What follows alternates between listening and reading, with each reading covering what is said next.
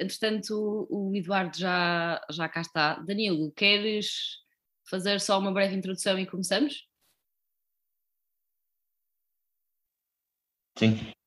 Bom, Eduardo é formado em administração, depois se fez seu mestrado e seu doutorado em economia, hoje ele é professor do Instituto de, de Economia da, da UFRJ, né, tanto da graduação quanto da pós-graduação. A pós-graduação de Economia da UFRJ tem até como professora emérita uma, uma portuguesa que é Maria da Conceição Tavares, que né, chegou ao Brasil em 1954, né, fugindo da Salazar, aí ela chegou no Brasil em abril, em agosto de 54, o presidente, que era Getúlio, no meio de um caos político, se matou, ela falou, puta vida, achei que eu estava numa democracia tropical, agora chego aqui nesse país, no meio desse caos.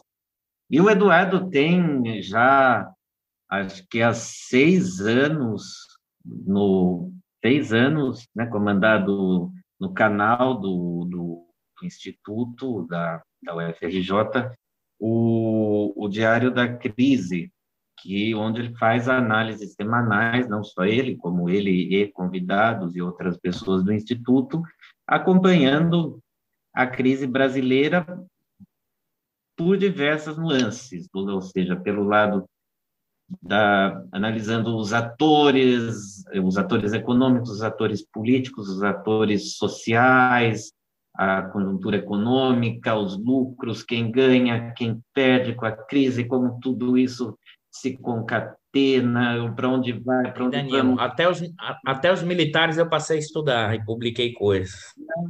Militares, então, Eduardo monta um cenário mais cenário mais complexo possível, com uma grande, até com uma grande dose de acerto aí em algumas nas previsões, no que tenta, né, no que dá aí para antecipar. E para abrir essa pergunta, né, que ele gentilmente aceitou participar aqui com a gente, é, queria saber, Eduardo, o que, que nós podemos esperar dessas, dessas eleições?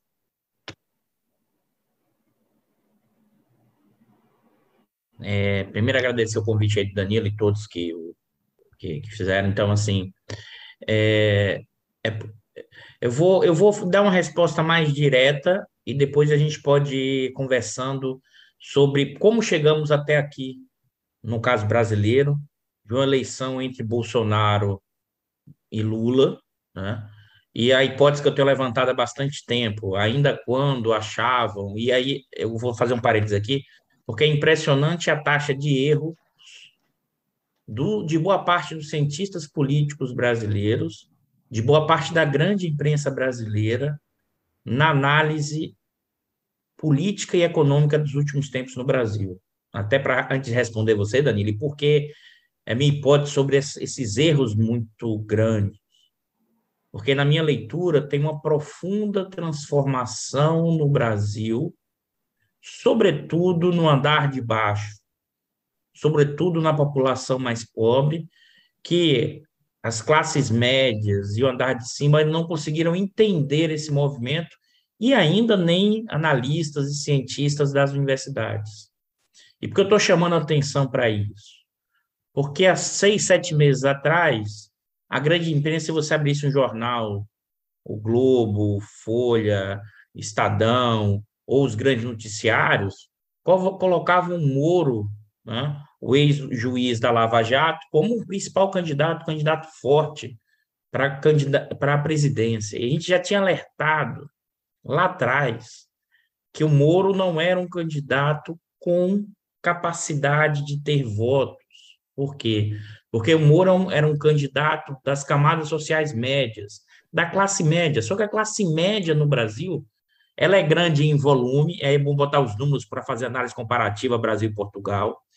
Brasil são 210 milhões de pessoas, tá?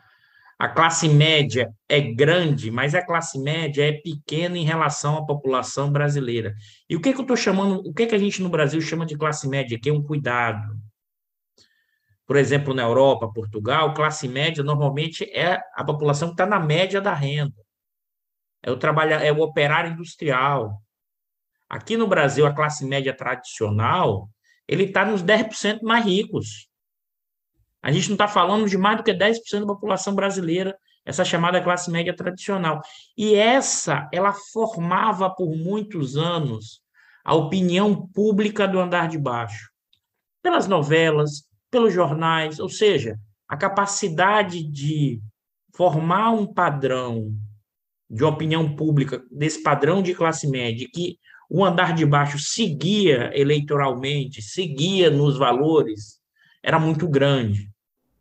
E isso mudou significativamente nos últimos anos, sobretudo depois da ascensão social do governo, dos efeitos da ascensão social durante os governos do PT. E tudo isso para dizer o seguinte: a eleição de 22, depois a gente pode explorar mais, é a eleição congelada de 18. 18 foi a eleição que o Lula, lá em outubro, mais ou menos, um pouquinho nessa época, um pouquinho para trás, e há quatro anos atrás, o Lula, quando se inscreveu como candidato na cadeia, tinha, segundo o Datafolha, 39% dos votos. Hoje ele tem 47. Hoje vai ser um outro Datafolha, 46, pelo mesmo instituto. Claro que ele cresceu em relação ao momento que ele estava na cadeia, mas ele já tinha um patamar muito, muito elevado. Tanto é que quando a, o, o Supremo Tribunal Eleitoral cassou a candidatura dele, muita gente aí que vai do Ciro ao PSOL, Partido de Esquerda, achou que os votos do Lula iam cair de paraquedas no colo deles. Não.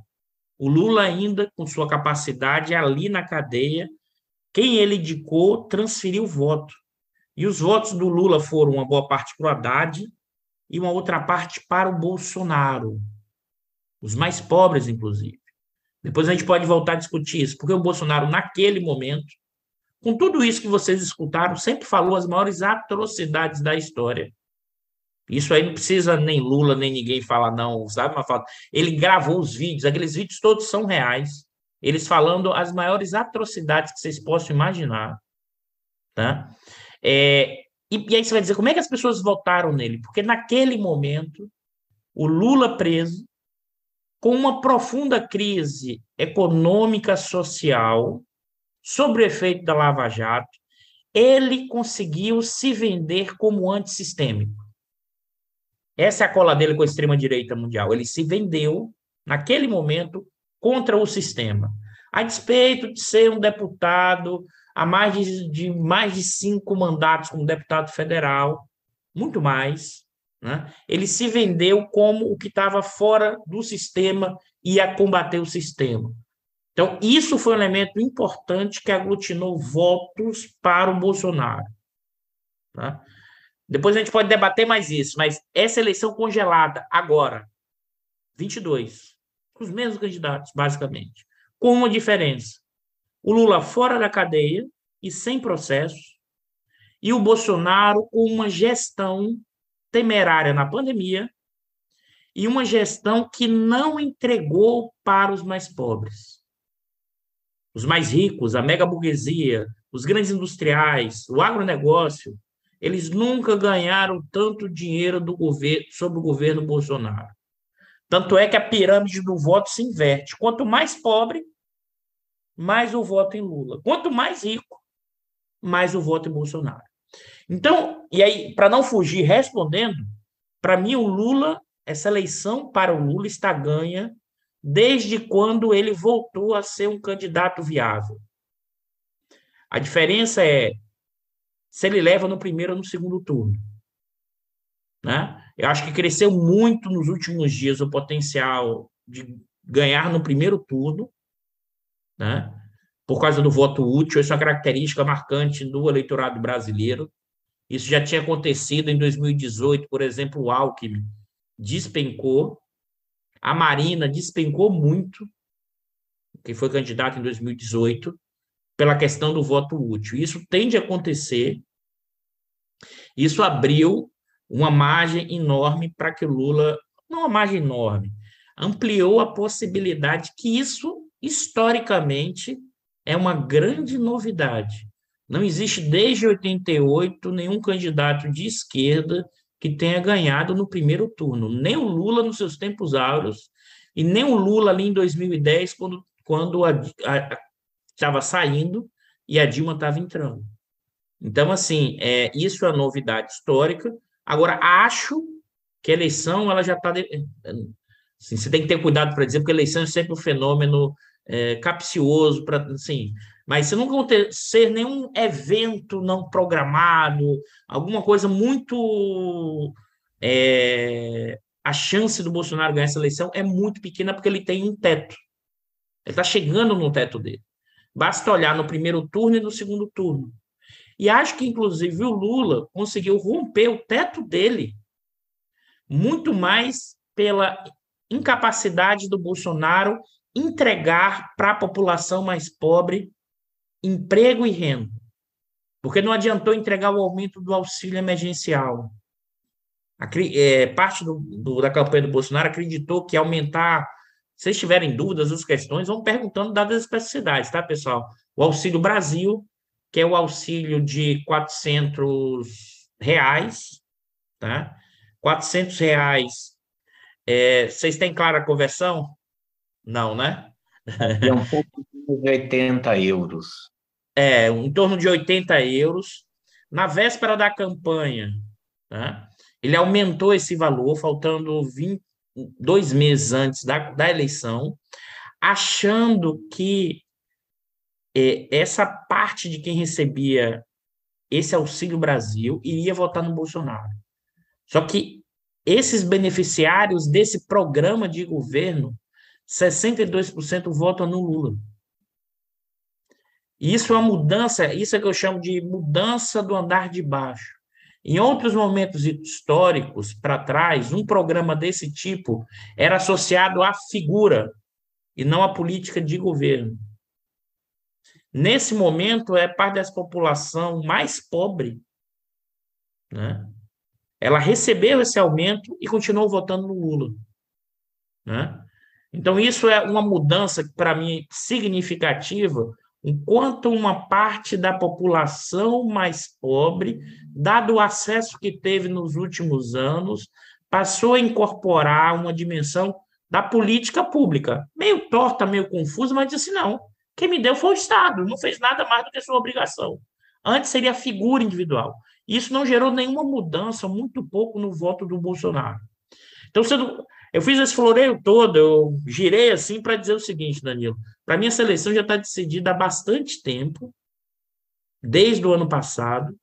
A minha, a minha dúvida, eu achava que o Bolsonaro, que o Lula não levaria no primeiro turno. Hoje, olhando os últimos movimentos das pesquisas, aumentou a possibilidade do Lula ganhar no primeiro turno, tá? É, mas mesmo que não ganhe no primeiro turno, a diferença, inclusive, tende a aumentar no segundo turno, porque está todo mundo desembarcando, fora os bolsonaristas, estão desembarcando do, do, do Bolsonaro. A mega burguesia já saiu, os empresários e tudo mais. Mas é isso, pessoal.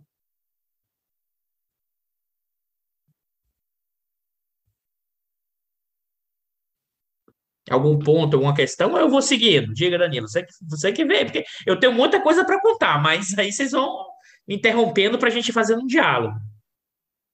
Não, eu faço a segunda.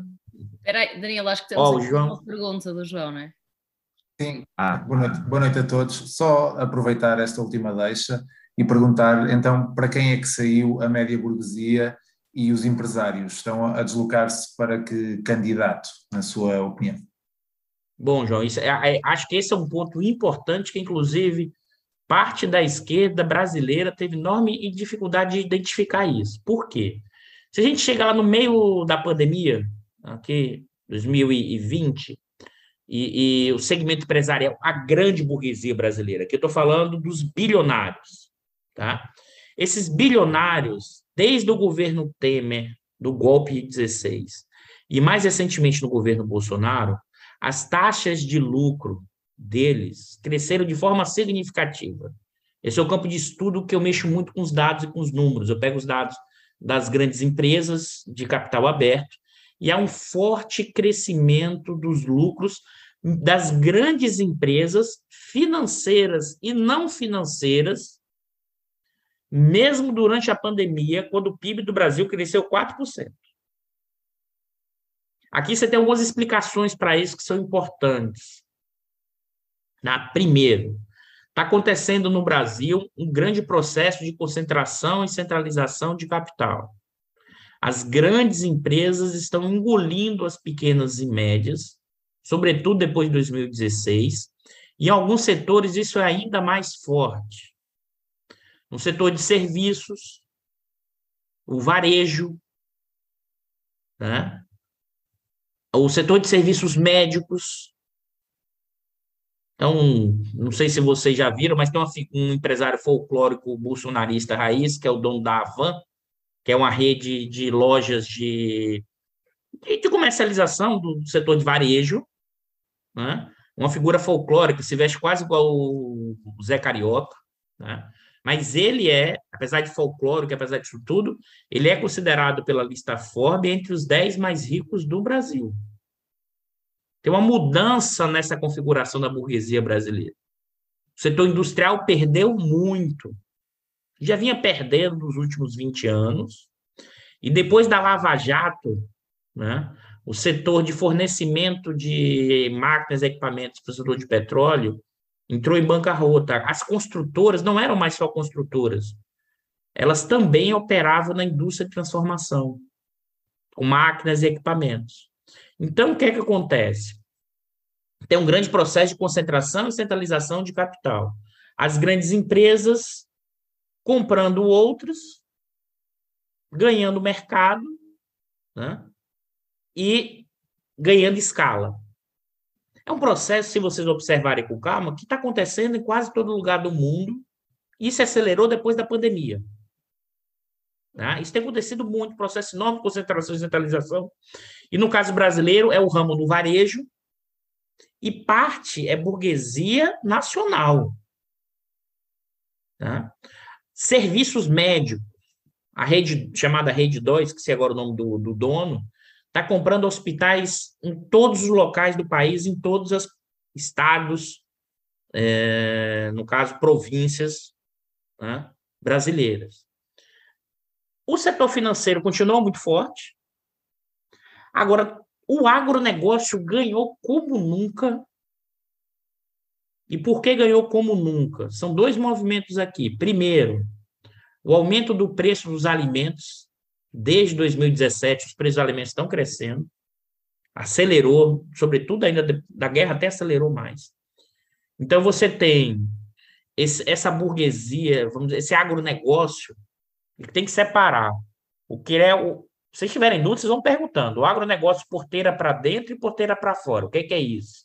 O agronegócio porteira para dentro são os pecuaristas, os agricultores, os que estão vinculados a, a, a direto à terra. O porteira para fora do agronegócio é a indústria de processamento de carne, a indústria de, de óleo de soja, ou seja, é o processo industrial vinculado à agricultura ou à pecuária. Então, o agronegócio, tanto porteira para dentro quanto porteira para fora, ganhou como nunca. Tá? Durante o governo Bolsonaro. E no caso porteira para dentro, se livrou de multas ambientais, abriu novos espaços. Então, o relaxamento das questões das regras ambientais, né? abriu espaço para mais pecuária, para mais queimadas, e as queimadas não só necessariamente a das áreas florestais, pessoal, porque o que acontece? O IBAMA fiscalizava é, propriedades pecuárias, né? que se você fizesse uma queimada, porque o que acontece? A queimada faz, é, é um custo menor para limpar a propriedade. A partir de um determinado momento, o IBAMA, que é o órgão que fiscaliza esse tipo de coisa, passou o quê? A ter um, uma intensidade muito maior. E isso praticamente tinha desaparecido, mas isso voltou forte. Ou seja, é, esse relaxamento da, do, e as mudanças do regramento ambiental abriu, reduziu custos para os produtores rurais, né? no contexto que o preço está subindo. E no caso do Porteira para Dentro, que são os produtores, também é um combate aos movimentos sociais, porque esses produtores rurais, né, eles têm uma lógica, questão social se resolve a bala. Isso é histórico no Brasil. Histórico. E o Bolsonaro reforçou essa posição. Então, para eles, é o melhor dos mundos. Eles podem meter bala em movimento social, lucrar como nunca. O agronegócio vinculado à indústria também lucrou como nunca. Né? E outro ponto, a indústria de transformação que sobreviveu também está lucrando muito. E por quê? Porque desde 2016 a gente é, atravessou uma profunda reforma trabalhista. Essa reforma trabalhista, né, junto com o crescimento baixo, gerou uma redução dos ganhos salariais. Né? Então, você tem desemprego alto, custo da força de trabalho caindo e redução de direitos trabalhistas, que implicaram também em redução do custos indireto das empresas. A lei trabalhista praticamente foi extinta. Tá? E o que é que isso significou? E aí, João, para te responder o seu ponto. Essa mega burguesia brasileira ficou com Bolsonaro até a reta final. Só está desembarcando agora, quando percebeu que o Lula pode ganhar já no primeiro turno. Só para você ter ideia, mesmo com Lula, com a popularidade que tinha o Bolsonaro também, os mais ditos progressistas assinaram o manifesto da Tebet, que à época tinha 3% dos votos. E por que essa pressão anti-Lula? Porque o Lula está prometendo que vai mexer na reforma trabalhista, mexer no teto dos gastos e mexer na política de preço da Petrobras. Isso necessariamente reduzirá os ganhos desse pessoal da grana no espaço curto de tempo. O pequeno e médio, João, que é o ponto que você chamou a atenção.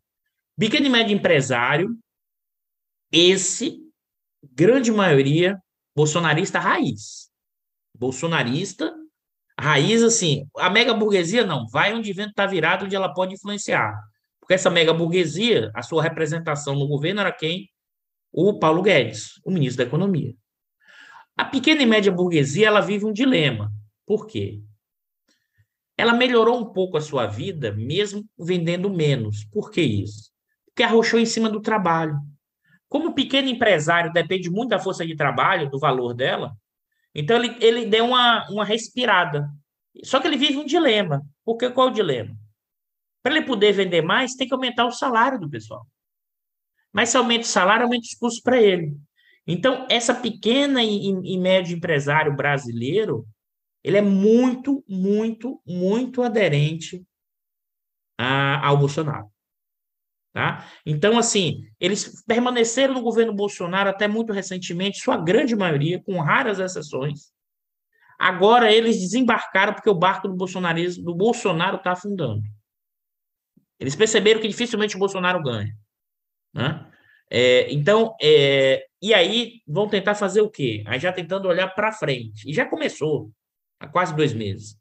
Sai na imprensa, sai grande empresário, toda hora alguém, ou um economista, ou um analista, tentando fazer uma cavadinha. Deixa eu tentar traduzir isso para vocês.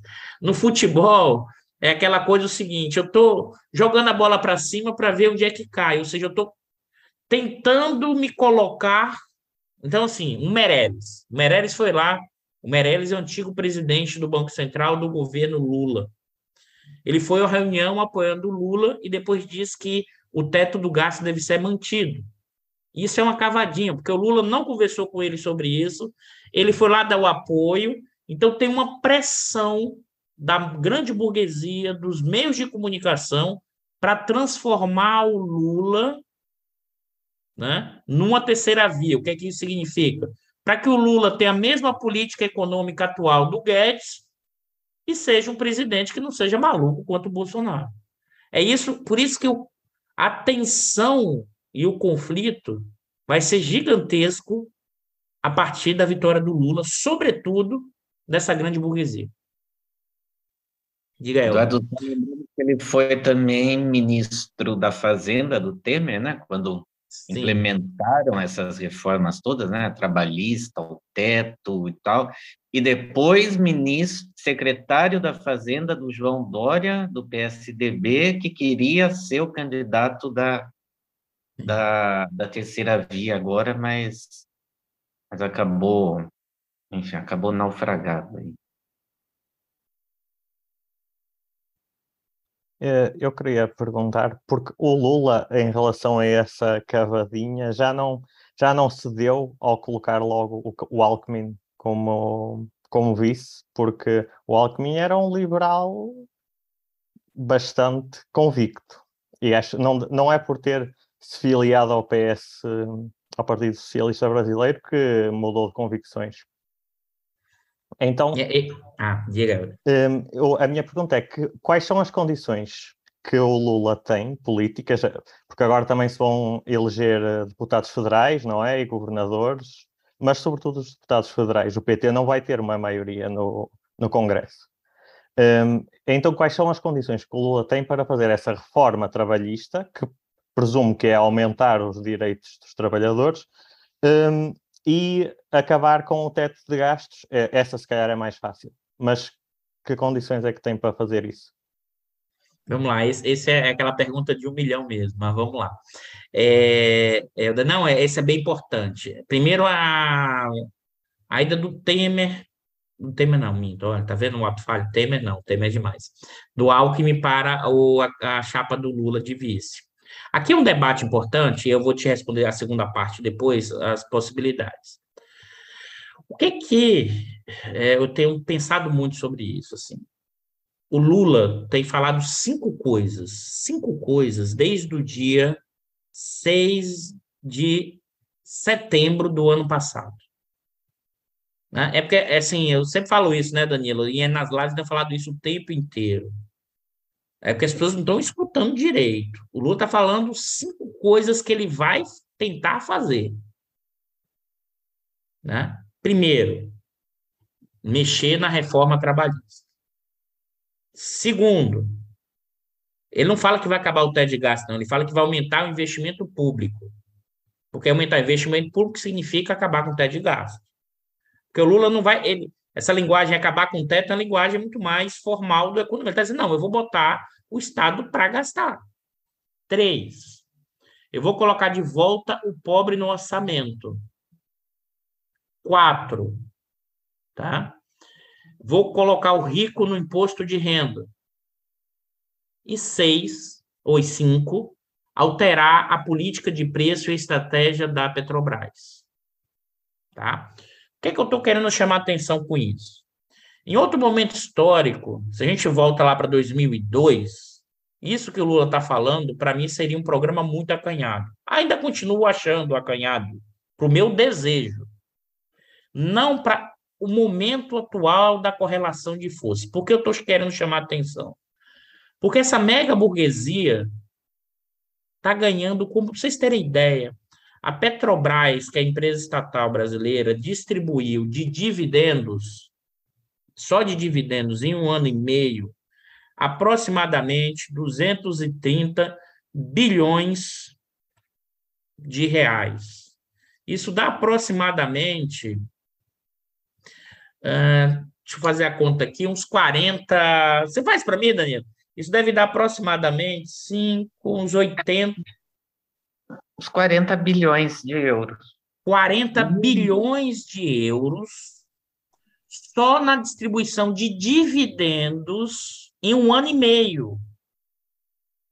Olha a escala do que eu estou falando, pessoal. Se mudar a política de preços, e por que isso? Porque a Petrobras deixou de fazer investimento. Tem uma estratégia de distribuição desses lucros. Então, você tem 40 bilhões de euros só em um ano e meio. Se você muda estratégia, isso vai cair para um bilhão, dois bilhões. Então vai ter muita gente perdendo. As taxas de lucro, o que, é que eu estou chamando de taxa de lucro? O lucro líquido sobre o patrimônio líquido, né, em 21, está em torno de 30%, o ROI, o retorno sobre investimento. E cresceu gigantescamente.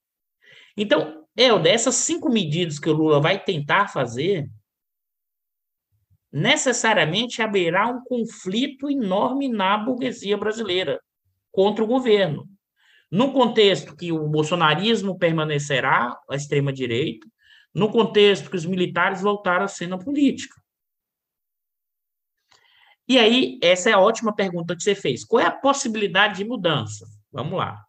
E antes de chegar nela, eu acho que o Lula vai tentar fazer essas cinco coisas. As outras coisas eu não sei. Isso ele tentará. Ele tentará por duas questões.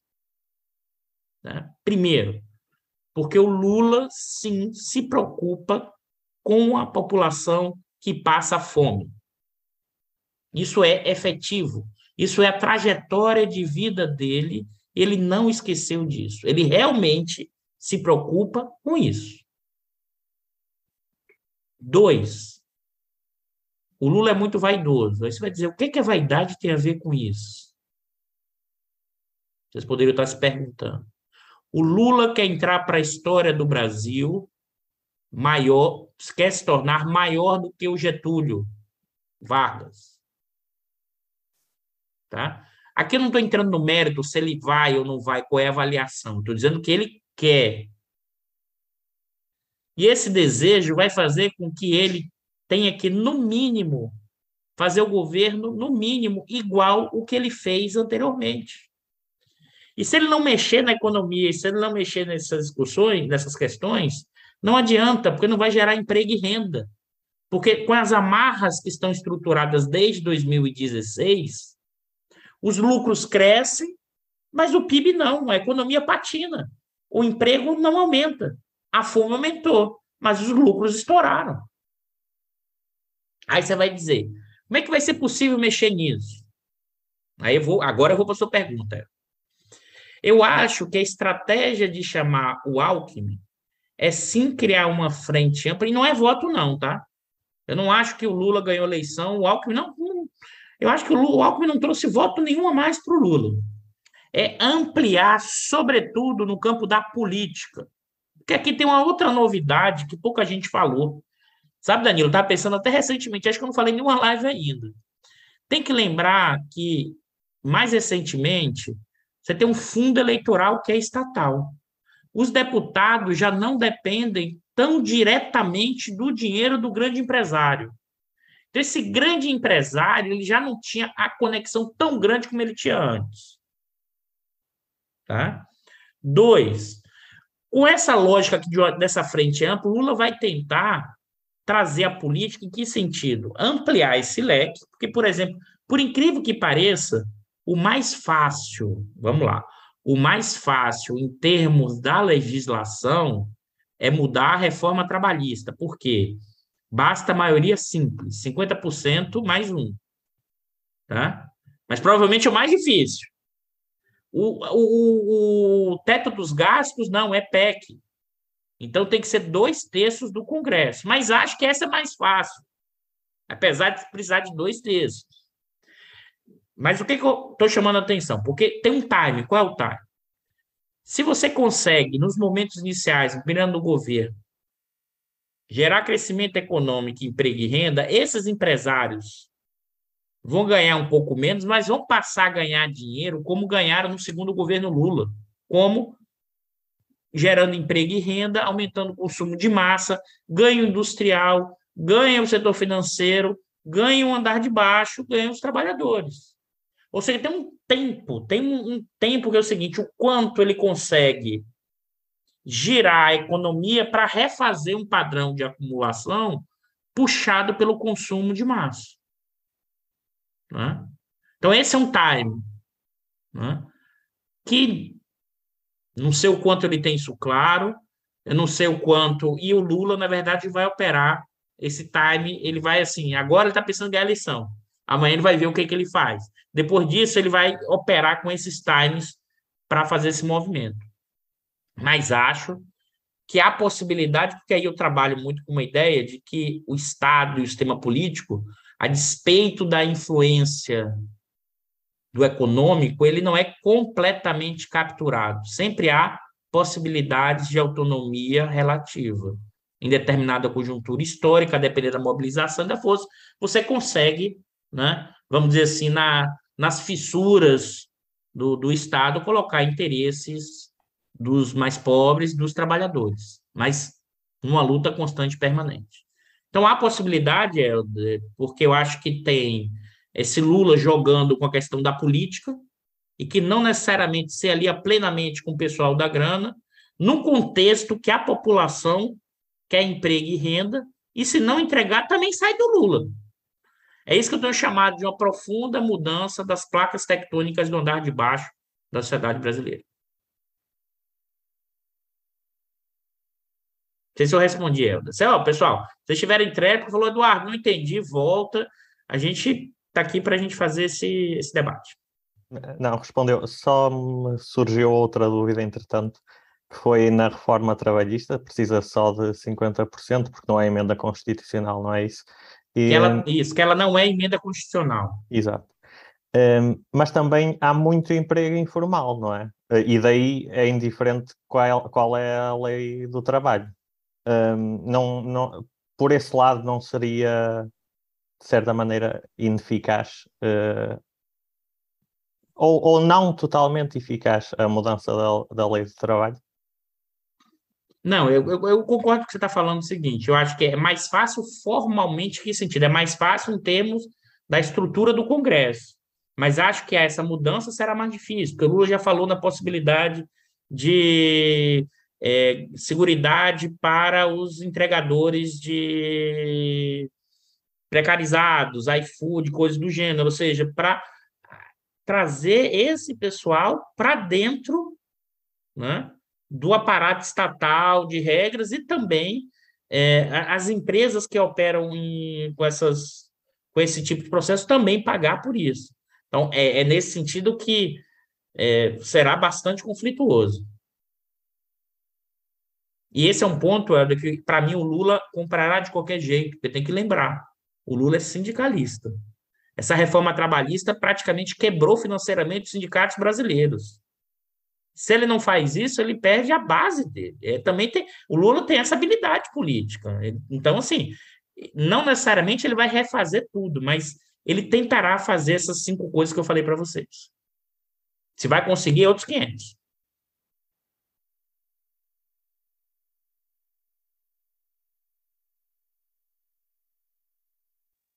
São 8 milhões de, de, trabalhadores filiados na CUT e que estão com sede depois de seis anos só apanhando, né?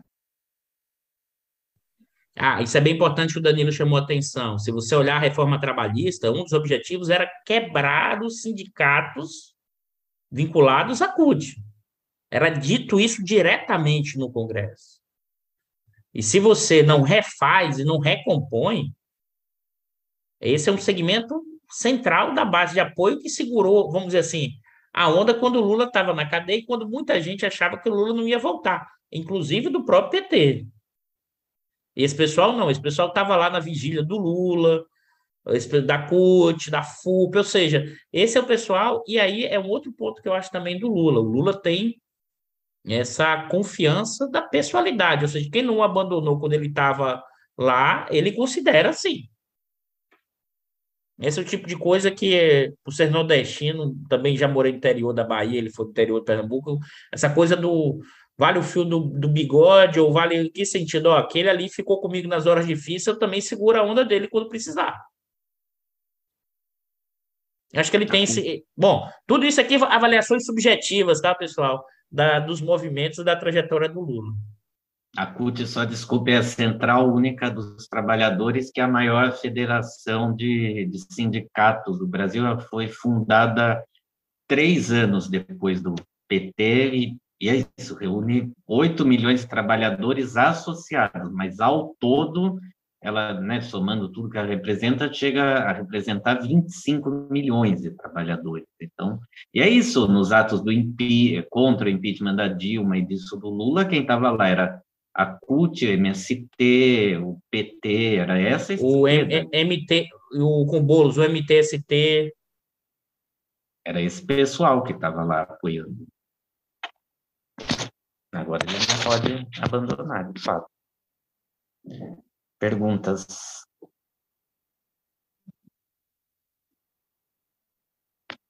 Sim, já agora então posso colocar uma outra questão, também relacionada com, com o que foi dito agora, que é se é expectável que, tal como em eleições anteriores, haja uma grande assimetria geográfica uh, ao nível dos votos, ou seja, se há determinadas regiões, como por exemplo a Bahia, uh, o Nordeste, que serão mais a favor de Lula e o Sul se continuará mais a favor de Bolsonaro, por exemplo. Sim, João, isso permanecerá. Eu acho que tem. Essa eleição tem alguns cortes relevantes. O primeiro é renda. Renda. Uhum. Essa é impressionante. Não por acaso, a questão do Nordeste é onde tem a menor renda per capita. É onde o Lula está mais forte. Tem um corte regional que a renda atravessa todos os cortes, mas tem outros cortes que são importantes, tem outros elementos para explicar. Vai permanecer, João, Nordeste muito forte com Lula, muito forte, muito forte. O Sul praticamente empatado por causa do Rio Grande do Sul, mas é predominantemente Bolsonaro. Centro-Oeste, que é o agronegócio, esse é bolsonarista. O Norte, é bolsonarista, porque a questão de garimpo, abertura, desmatamento, parte da população apoia esse, esse processo que tem a ver com geração de emprego e renda local, você tem que reconfigurar, tem que ter um projeto diferente para os estados do norte de desenvolvimento sustentável, mas que não tem. Se não tem desenvolvimento sustentável, não tem emprego e renda, o pessoal vai desmatar. Claro que os, os grandes, quem ganha é o pessoal muito rico, em cima desse pessoal mais pobre. E no Sudeste, acho que aqui está novidade, João, em relação a 18. É, o Sudeste, Rio e São Paulo e Minas, está muito próximo, mas Lula está na frente. Isso é uma grande diferença de 18. Tá? De 18. Agora, eu queria chamar a atenção, e aí eu quero, para mim, tem algumas nuances importantes para entender, por exemplo, por que esse apoio tão grande ao Lula no Nordeste. O Brasil é um país muito heterogêneo em termos regionais. Tá?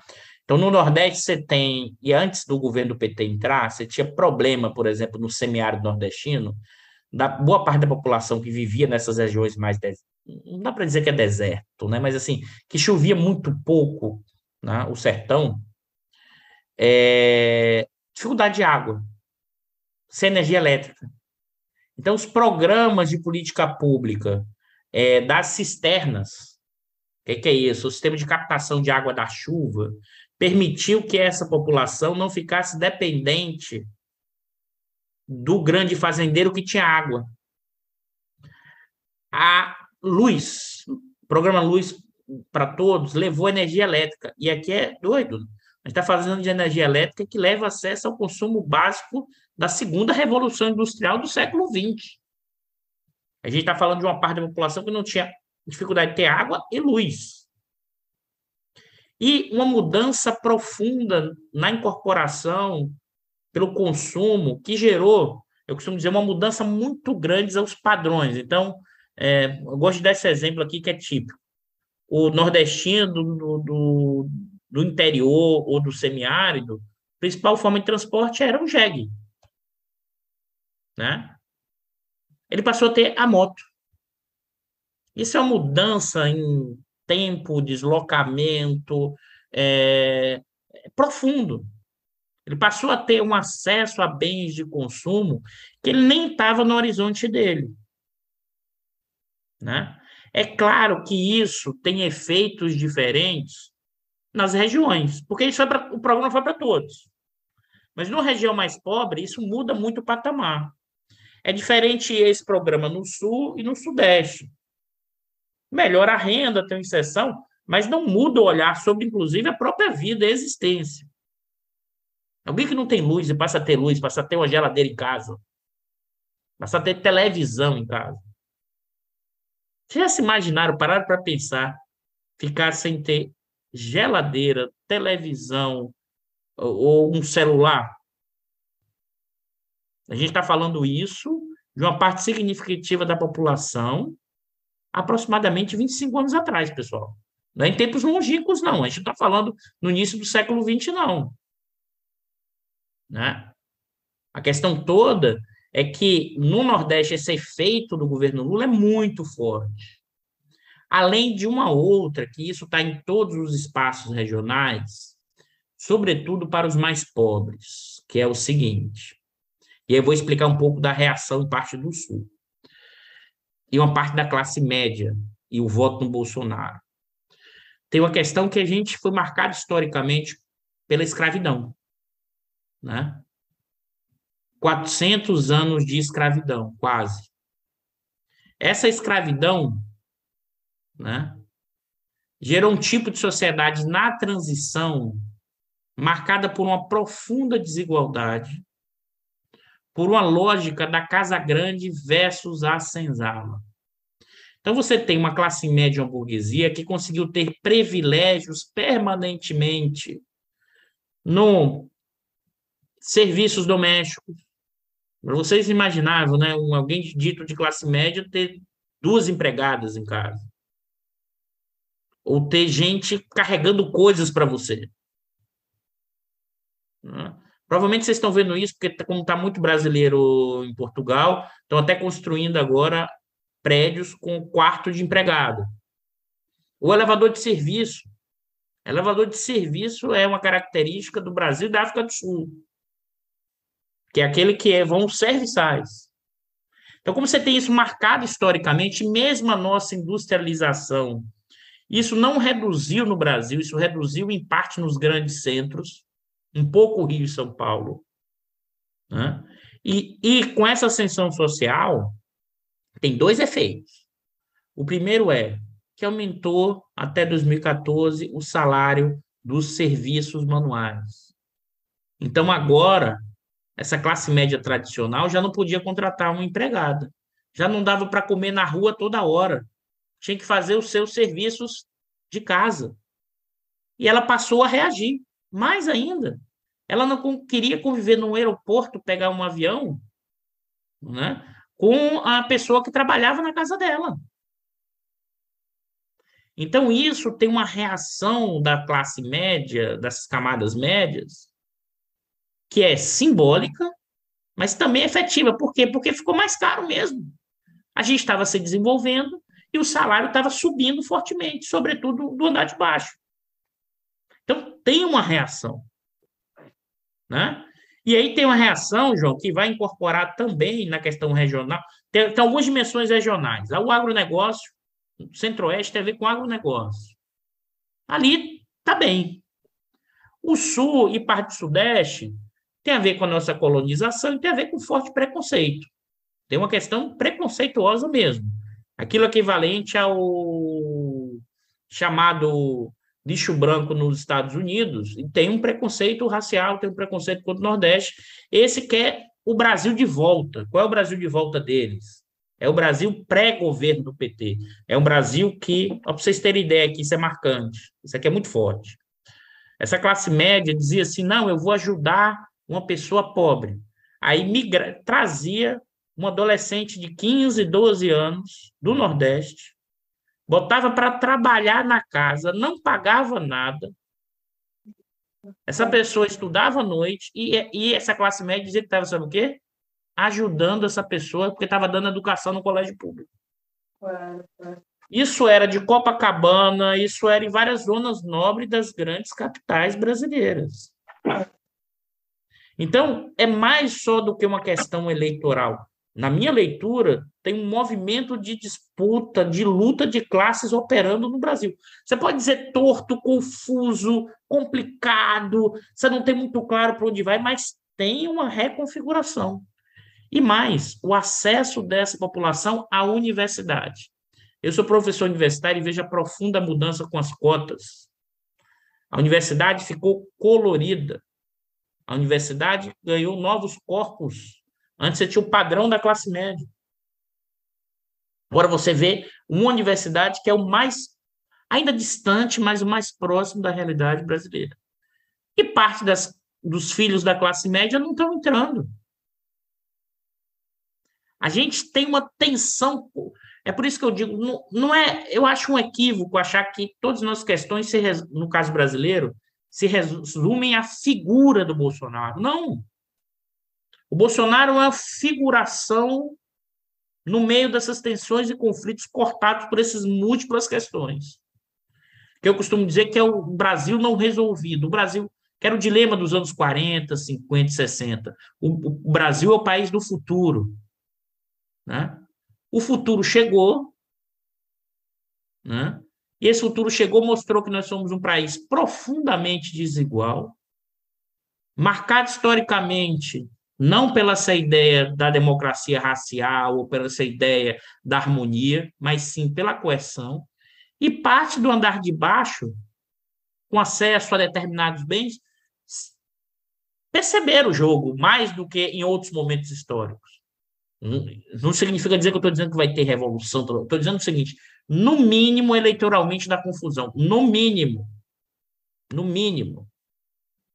Então, então, por isso que eu costumo dizer que essa eleição, então, assim, o regional se manterá, mas essa eleição, ela, para mim, é um corte profundo na sociedade brasileira, pode gerar uma profunda transformação, que vai além da figura do Bolsonaro. Tem dado-se um foco na figura do Bolsonaro, sem perceber o que é que o Bolsonaro representa. Bolsonaro é o espelho é o reflexo do espelho de muitos segmentos da sociedade brasileira que estão em luta para manter os privilégios e para manter a estrutura desigual. É um pouco isso. Agora dei uma viajada aí, tem vários campos para ver se eu provoco mais vocês para vocês fazerem mais questões ainda. Ó, tem duas perguntas aqui do Ricardo Godinho, que está jantando e não pode aparecer que ele levanta uma questão: se a questão ambiental, maior controle e regulamento está no discurso do Lula, né, uma vez que não foi referido nos cinco pontos que você levantou, e se a abstenção pode ter algum peso, assumindo, é, se a abstenção pode ter algum peso na, na votação no domingo, né, 2 de outubro, uma vez que, via de regra, ela costuma ser maior entre a população mais pobre. Tá, vamos lá. Ricardo, assim, o Lula não falou diretamente esses cinco pontos, mas eu acho que a questão ambiental, em um pronunciamento mais recente, ele falou que é, a questão ambiental é um programa central para ele. É porque eu estou falando isso, isso ele não estava falando desde um ano atrás. Eu quis chamar esses cinco pontos mais. Mas a questão ambiental está dentro. Ele já avisou, né? Que vai reconfigurar e impedir esse tipo de política. Porque o desmonte, aí, aí no Diário da Crise, o Danilo chamou atenção, eu fiz um programa com um professor aqui do Instituto de Economia, o Carlos Eduardo Young, que é um grande especialista sobre a questão ambiental no Brasil, é, o desmanche dos, da, do setor de, do, do IBAMA, o desmanche das regras ambientais que foram feitas no governo Bolsonaro são impressionantes. Isso tudo para o quê? Espaço de avanço na, da, no norte, mineração, é, abrindo possibilidade de desmatamento, mas como eu falei para vocês também, isso é, flexibiliza as regras para o agro. Pesticida, multas ambientais, tá? Então, acho que isso será, sim, Ricardo, um foco do Lula. Ele, ele comentou isso, ressaltou, falou que nós vamos ser um espaço de exemplo para o mundo, para voltar ao investimento. Esse é um ponto que o Lula vai dar destaque. O segundo ponto, que esse é um debate sobre a abstinência, sobre se as pessoas vão ou não. É evidente que a base bolsonarista, o voto Bolsonaro é mobilizado. E o voto do Lula entre os mais pobres. Tá? Mas a minha hipótese é que 2022 terá mais gente votando do que 18. E por que isso? 18 é a eleição em que você não tinha o principal candidato. Era um momento histórico que a Lava Jato estava no auge, antipetismo, combate à corrupção. Você tem, nesse momento, um candidato que já foi presidente, forte popularidade, o outro candidato, que é atual presidente, que tem forte popularidade, as pessoas não, não podem tampar o céu com a peneira, tem forte popularidade, sim, tem uma base significativa, que é da extrema-direita, que raiz, ou seja, que é extrema-direita, talvez chegue a 20% da população, entre 15 e 20. Tá? Então, acho que pode, Ricardo, assim, ter um efeito na decisão do primeiro turno. Pode.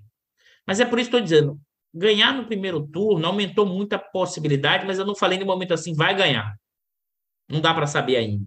E acho que não dá, não vai dar para saber nem nas pesquisas ali na quinta e na sexta. Que é, que é muitas impressões, porque se ganhar vai ser 0,5, 1, 2%, ou seja, nas pesquisas isso aí é dentro da margem de erro.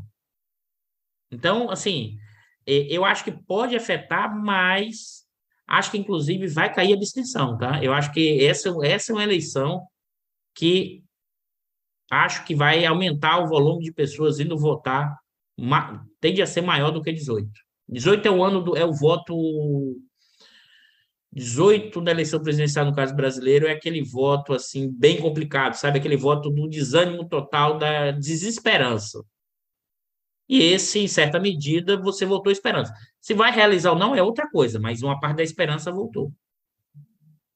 E sem até parecendo que eu estou fazendo jingle, né? Mas porque a campanha do Lula lá atrás já foi sobre eh, a questão da esperança. O, é, aqui no Rio, o metrô e o ônibus vai ser de graça para quem apresentar o título de eleitor no domingo. Pra... O Cláudio Costa perguntou se é expectável que uma negação dos resultados por parte do Bolsonaro como no caso do Trump, que não reconhece até hoje né, a legitimidade da eleição. Não, eu acho que isso é certo. O Bolsonaro não vai aceitar a eleição. Ponto. Isso aí, isso eu posso afirmar com muita tranquilidade. E primeiro, necessariamente ele precisa disso. Ele precisa para manter a base dele alinhada. Esse é um mecanismo fundamental da extrema direita no mundo. Quando ele diz que é o problema é a urna, ele está dizendo que é o sistema. Observe, essa, essa é o, a trollagem que a extrema direita faz o tempo inteiro. Ao mesmo tempo que ela, ela faz isso, ele continua na mídia, ele continua nos algoritmos rodando na rede, ele continua no centro do palco. Então, necessariamente, ele não vai considerar a eleição. Esse, acho que esse é um ponto, isso é para mim é dado. Certo. Isso é 100%. Agora, quais são os impactos disso? Aí é outra coisa. Né? Porque é até interessante que não surgiu essa pergunta, e talvez pudesse surgir para frente, é que se teríamos golpe ou não, porque a gente circulou essa, essa discussão desde 2019 a gente está no Brasil. Na verdade, a grande imprensa só de 21 para cá, 20. Eu estou puxando essa discussão desde 2019. Eu acho, e aí é aquela coisa que é o seguinte: isso aqui, o que eu vou falar, ninguém vai conseguir provar nem contrafactual nem factual. Mas acho que a gente já correu um risco maior, sim, de golpe. Não agora. E por que não agora? Porque agora você tem um governo Bolsonaro desgastado. E é claro que no Brasil isso assusta sempre, porque nós vivemos de 64 até 85 um regime militar. Um regime militar, que é importante ter isso claro, foi militar empresarial. A grande burguesia brasileira, os meios de comunicação, parte dos políticos em 64 apoiaram o golpe militar e deram sustentáculo depois. Tá? Por que eu estou chamando a atenção disso? Porque eu não, eu não enxergo, pelo menos como eu penso teoricamente e praticamente, eu não consegui enxergar em poucos momentos da história, você consegue ter um golpe militar se você não tem, ou um regime autoritário, se você não tem apoio significativo de forças sociais. Né? E duas forças sociais que poderiam pensar em, postulado de golpe é a mega burguesia, poder econômico. Né? Os militares e o imperialismo norte-americano, e os Estados Unidos. Os Estados Unidos estão passando seis meses recado. Qual é o recado? Não vamos aceitar golpe. Por quê? Eles não estão preocupados com a questão, para mim, da minha leitura ética moral da democracia, não. Eles estão preocupados do Bolsonaro permanecer o Bolsonaro é o aliado do Trump. Ou seja, é muito mais o jogo da política interna se refletindo na relação da política externa norte-americana para o Brasil. Né? Então, o Bolsonaro, independente de qualquer coisa, ele é trumpista. É tão trumpista que o, que o governo norte-americano taxou o aço brasileiro e, e, e o Bolsonaro achou tudo beleza, não reclamou, não fez nada. Sabe assim, é uma ligação, é, é uma articulação dessa rede internacional de extrema-direita. Tá? Por outro lado, a burguesia brasileira, mais recentemente, uma boa parte assinou um manifesto né, sobre o Estado de Direito, que os professores da USP do Direito, lá do Lago São Francisco, fizeram um manifesto. E se você olhar o nome desse manifesto, vai estar lá gente da, dos bilionários. Aquilo ali muita gente interpretou como o quê? Como apoio do pessoal da grana ao Lula. Furada. Ali o que, que eles fizeram? Mandaram o recado para os militares. Nós não estamos dentro, se vocês tentarem, de golpe. Ou seja, eu não tenho apoio da burguesia, eu não tenho apoio da imprensa. Eu só tenho uma parte da população que é cerca de 30%. Eu não tenho apoio dos Estados Unidos. Os nossos militares, e isso eu aprendi, eles só vão na boa. Eles só vão se eles acham que vão ganhar. Eles não vão arriscar os cargos dele. Eles não vão arriscar as mamadas que eles ganharam. O que, é que eles estão tentando? Assim como essa mega burguesia, aí avisa assim para o Lula: Lula, você vai assumir, mas não, mas não tira a nossa aposentadoria que a gente fez, não. Mantém os gastos da defesa. Sabe aquela coisa? Todo mundo, quem ganhou, está tentando manter suas posições para o próximo governo. Agora, eles não sairão da cena política. Nós vamos ter uma democracia complicada. Porque eles continuarão na cena política, eles não voltarão aos quartéis. Tem a encrenca que eu estou chamando a atenção para vocês. Você tem, de um lado, uma mega burguesia que não quer perder nada, escravocrata, autoritária e antissocial. Na hora que as medidas começarem a reduzir o lucro, eles vão chiar. A gente tem militares que querem manter suas posições e que aí é outro problema, que uma parte deles sim acreditam no marxismo cultural. Pensam como a extrema direita norte-americana por incrível que pareça. Isso já fiquei sabendo que livros do, do Olavo de Carvalho, do Alan Boone, que é um, norte-americano que escreveu um livro, A Decadência do Ocidente, e analisa as universidades nos anos 80, tá, pessoal, nos Estados Unidos, esses livros, esses documentos são utilizados para a formação de militares de alto patente no Brasil.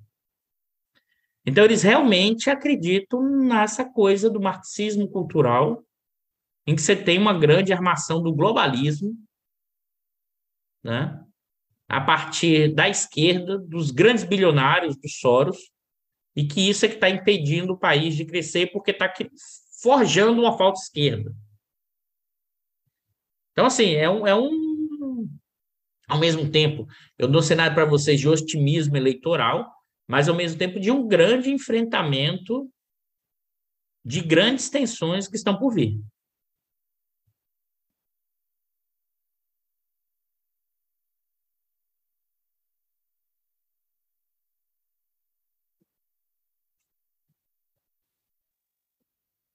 Fred.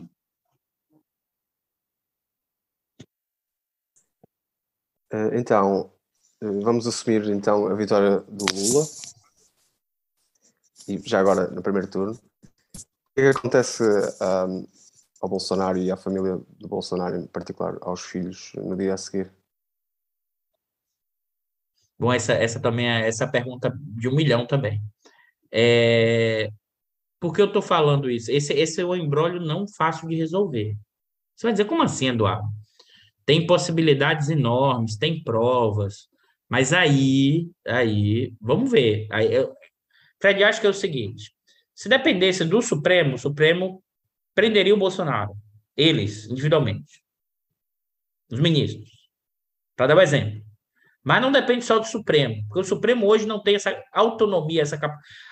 Vamos lá, deixa eu tentar clarear aqui para vocês. O Brasil ainda vive hoje uma profunda crise institucional desde 2016. As instituições foram perdendo credibilidade. Eu vou chegar para te responder esse ponto, tá, Fred? Estou fugindo, não. O que é que eu estou chamando dessa crise institucional? Primeiro, lá com o golpe parlamentar, o executivo perde credibilidade. Depois do, do, do, do movimento do Temer, do evento Temer Aécio Joesley em 2017, o Temer perde credibilidade, o sistema político perde credibilidade, o PSDB implode, que era o partido que fazia a principal concorrência com o PT. O PSDB praticamente desapareceu, pessoal. Deixou de ser uma força política. Tá? Ao mesmo tempo, o Supremo também foi perdendo credibilidade, por quê? Porque cada dia ele fazia a Constituição de um jeito, ele interpretava de um jeito. Aí os militares entraram no jogo e parecia que era instituição robusta, desenvolvimentista. Não. Você percebeu que a montanha se movimentou, mas a montanha não era montanha, era um rato. Não tinha capacidade nenhuma, capacidade de articulação nenhuma. Estavam preocupados com marxista cultural e com salários. Né? Então a gente tem ainda, e muita gente fala assim, mas Eduardo, o Lula não voltou, não quer dizer que o Estado de Direito voltou, não, pessoal. A minha interpretação é que o Lula voltou com a jogada errada do Faquin. O ministro do Supremo, Faquin, né? sabe aquele zagueiro que vai recuar uma bola e bate forte na bola e faz gol contra? Foi isso. Aí você vai dizer, por que ele fez isso, Eduardo? Porque a Vaza Jato e o hacker descobrir uma quantidade de coisas ali dentro que a gente não tem a mínima ideia do que tem ali dentro do Supremo de informações. Né? E provavelmente o que é que o Faquin fez? Deixou tirar a batata quente do meu colo e vou mandar para outro. Só que quando ele jogou a batata ou a bola, ele fez gol contra. Porque o sistema judiciário queria controlar a possibilidade ou não do Lula ser candidato. Ninguém do PT naquele momento imaginava que o Lula ser candidato. Mas, pessoal, já tinha gente do PT dando a rifada no Lula porque achava que o Lula não ia ser mais candidato. Aí você vai dizer, aí alguém pode estar perguntando, mas pelo amor de Deus, vocês estão nesse empoderável? É. A gente está a está operando com uma profunda crise institucional desde o golpe de 16. Aí você vai dizer, mas o STF não quis parar a Lava Jato? Não era porque era inconstitucional, não. Porque o pessoal da Lava Jato queria pegar os ministros do Supremo. O pessoal da Lava Jato investigou a esposa do Gilmar, quebrou o sigilo sem ordem judicial. Então imagine o topo da hierarquia judiciária falando assim, juiz de piso querendo me mandar em mim, eu vou enquadrar, vou pegar esse pessoal. Vira quase guerra de gangue. Quando as instituições estão fragilizadas, né? É por isso que eu fiz um texto chamado A Guerra de Todos contra Todos, no sentido robesiano. As instituições estão fragilizadas, ganham mais forte. Né? Então, assim, ainda tem que reconstruir essa institucionalidade. E é por isso, Fred, aí eu vou agora vou, vou para a sua pergunta. O que, é que você acha? Eu não sei. Tem dois cenários possíveis. Né?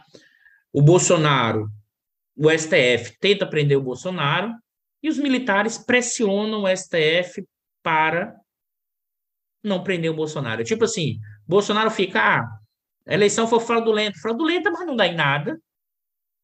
Agora, se tentarem prender, e por que os militares vão fazer isso? Porque os militares, para ficarem na cena política, o Bolsonaro é quem tem voto. Nenhum deles tem voto.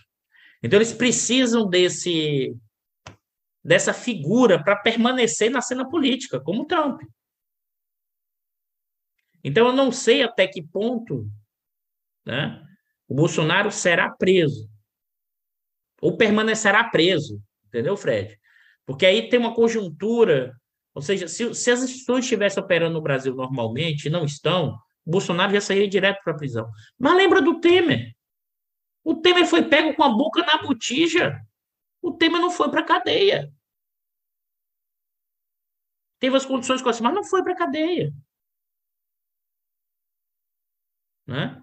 O Temer operou. E, e por que não foi? Porque, na verdade, se você olhar é, as relações aí judiciárias, é evidente que o Bolsonaro ele não conseguiu colocar no judiciário determinados padrões, mas acho que os militares pressionarão. E esse Supremo, na hora H, ele não.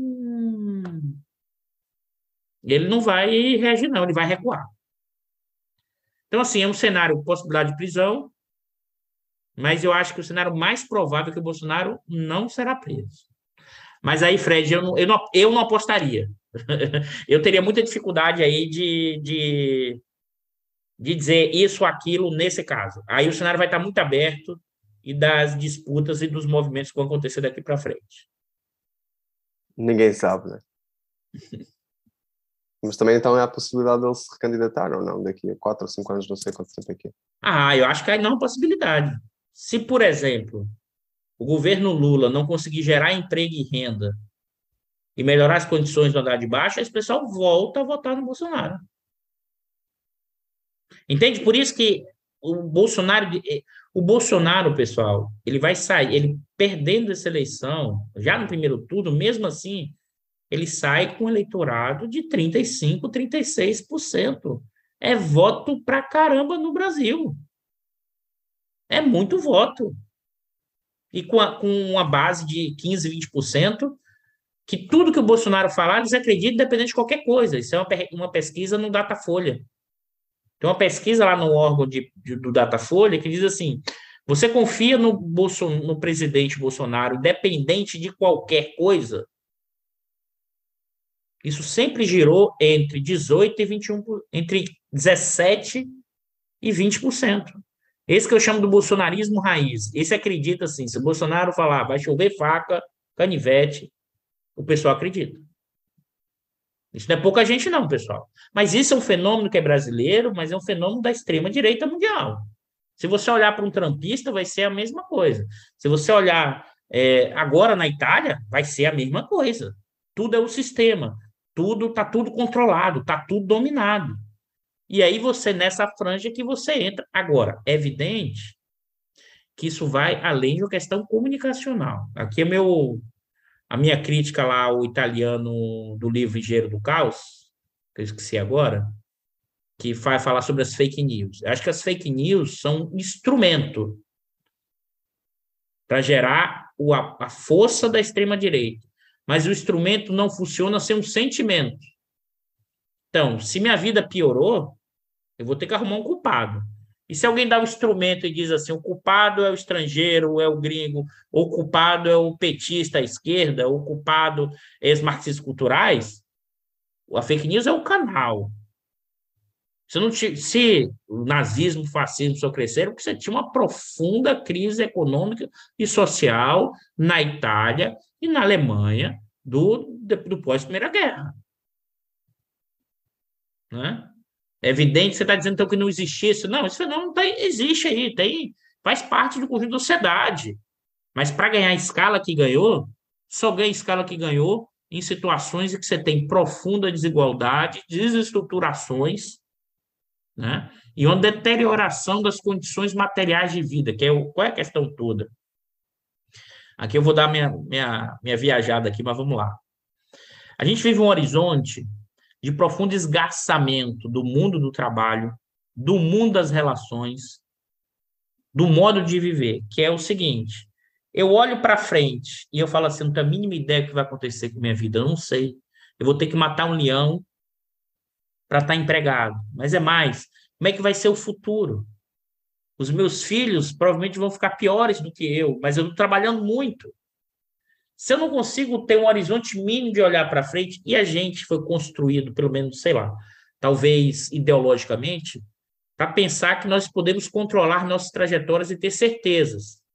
E quando nos tiram essa suposta certeza, no mínimo do mundo do trabalho, gera uma profunda angústia, uma profunda questão, uma profunda insegurança. E aí você se agarra em qualquer coisa. De Jeová, Jesus, a, a Oxalá, a Emanjá, tudo que você possa imaginar, você vai agarrar.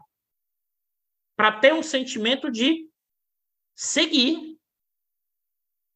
Isso, isso, uma das dimensões, é a profunda desigualdade, um profundo esgarçamento da sociabilidade, que é louco, que é provocado, inclusive, pelo avanço do neoliberalismo, da lógica individual, do esgarçamento da sociedade, da precarização. E mesmo quando você luta contra isso, hoje as lutas são o quê? Individualizadas.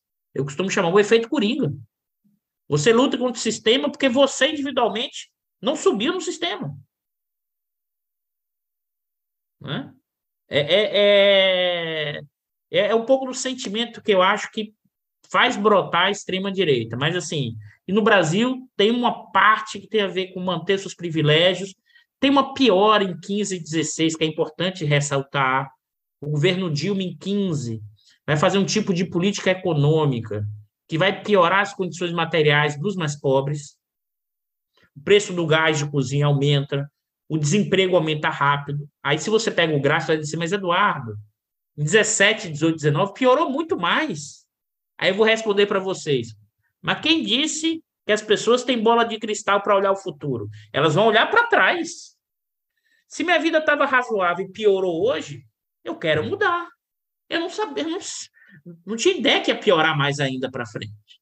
Eu costumo dizer que as pessoas costumam olha a história como retrovisor, né? Aí faz o caminho certinho. Tem que lembrar que a passagem do tempo é marcada por essas tensões o tempo inteiro. Em 15, a Dilma fez enormes erros. Estratégia econômica, estratégia política em 15, pessoal. E o golpe não veio por acaso, não é só por causa do Cunha, não. O golpe em, em 16 é. E por que é o pior dos mundos? É o aumento do conflito entre capital e trabalho com os dois perdendo. Aí você vai dizer assim: peraí, eu nunca vi isso. Você tinha ouvido alguém falar assim: é o aumento do conflito entre capital e trabalho com os dois perdendo. Sabe o que foi isso? Os salários estão crescendo de 2003 até 2014. Os lucros capitalistas de 2003 até 2011 crescendo. 2012 desacelera, desacelera em 15, negativo da mega burguesia.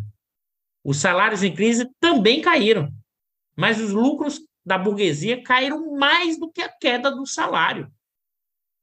Cai o salário e cai os lucros. Uma profunda recessão, uma profunda depressão. PIB cai 3%. Por isso que, no golpe, você não viu a população, os mais pobres, indo defender a Dilma. Não é por acaso. E a burguesia brasileira também titubeou, ficou na dúvida: eu vou ou não vou? Né? Teve segmentos que disseram não, não vou, mas depois resolveu ir, porque queria o quê? Mudar o padrão de acumulação. Aqui que é o ponto central. Hoje essa burguesia brasileira opera como? Querendo voltar ao aumento da exploração. Extensão de jornada de trabalho. Só que essa população já tinha ganhado algumas coisas. Então, volta essa tensão volta esse conflito. Então, assim, é, com elementos diferentes, porque aqui tem diferença, tá? O, o, nascimento da extrema, o crescimento da extrema direita no Brasil tem uma origem diferente no caso europeu e norte-americano. Europeu e norte-americano, na minha leitura, é um esgarçamento gradual da sociedade. Vai diminuindo, vai precarizando, a renda vai caindo, vai deteriorando, seja, vai criando um sentimento de mais longo prazo. No caso brasileiro, a confluência de duas coisas. A Lava Jato, que gerou um sentimento de tudo estava acabando. E no caso brasileiro é o seguinte: a gente poucas vezes na história teve um movimento que a gente viu desde 2002 aumento da renda, do salário, a, a fome desapareceu. Então, a vida melhorou. Aí caiu de vez em 14, 15. E quem é que disse que ia resolver esse problema? A extrema-direita. O Bolsonaro. Né? E ele se aproveitou exatamente dessa queda, no contexto da Lava Jato. Então, assim, foi uma queda no curto espaço de tempo, mas potencializada simbolicamente também pelo, pela dimensão da questão da corrupção e da Lava Jato. Então, de lá para cá, a gente vive essa profunda crise institucional. De lá para cá, a gente ainda não conseguiu minimamente estabilizar. Mas, nesse caos, tem gente ganhando muito. Essa mega burguesia, o agronegócio e os banqueiros.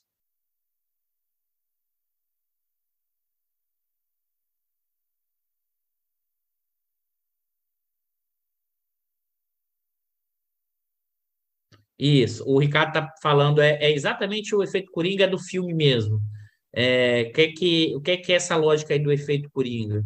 É, é, é a história do filme, ou seja, alguém que está fora e você tem uma multidão contra o sistema. É um indivíduo. A saída é pelo indivíduo contra o sistema. Ou seja, o neoliberalismo gera fratura da sociedade, gera, é, vamos dizer assim, uma deterioração completa, mas a saída disso ainda é uma tentativa de sair do quê? Do indivíduo. A nossa dificuldade de construir uma utopia, com o fim da União Soviética, com o fim da utopia do comunismo, com a queda da União Soviética.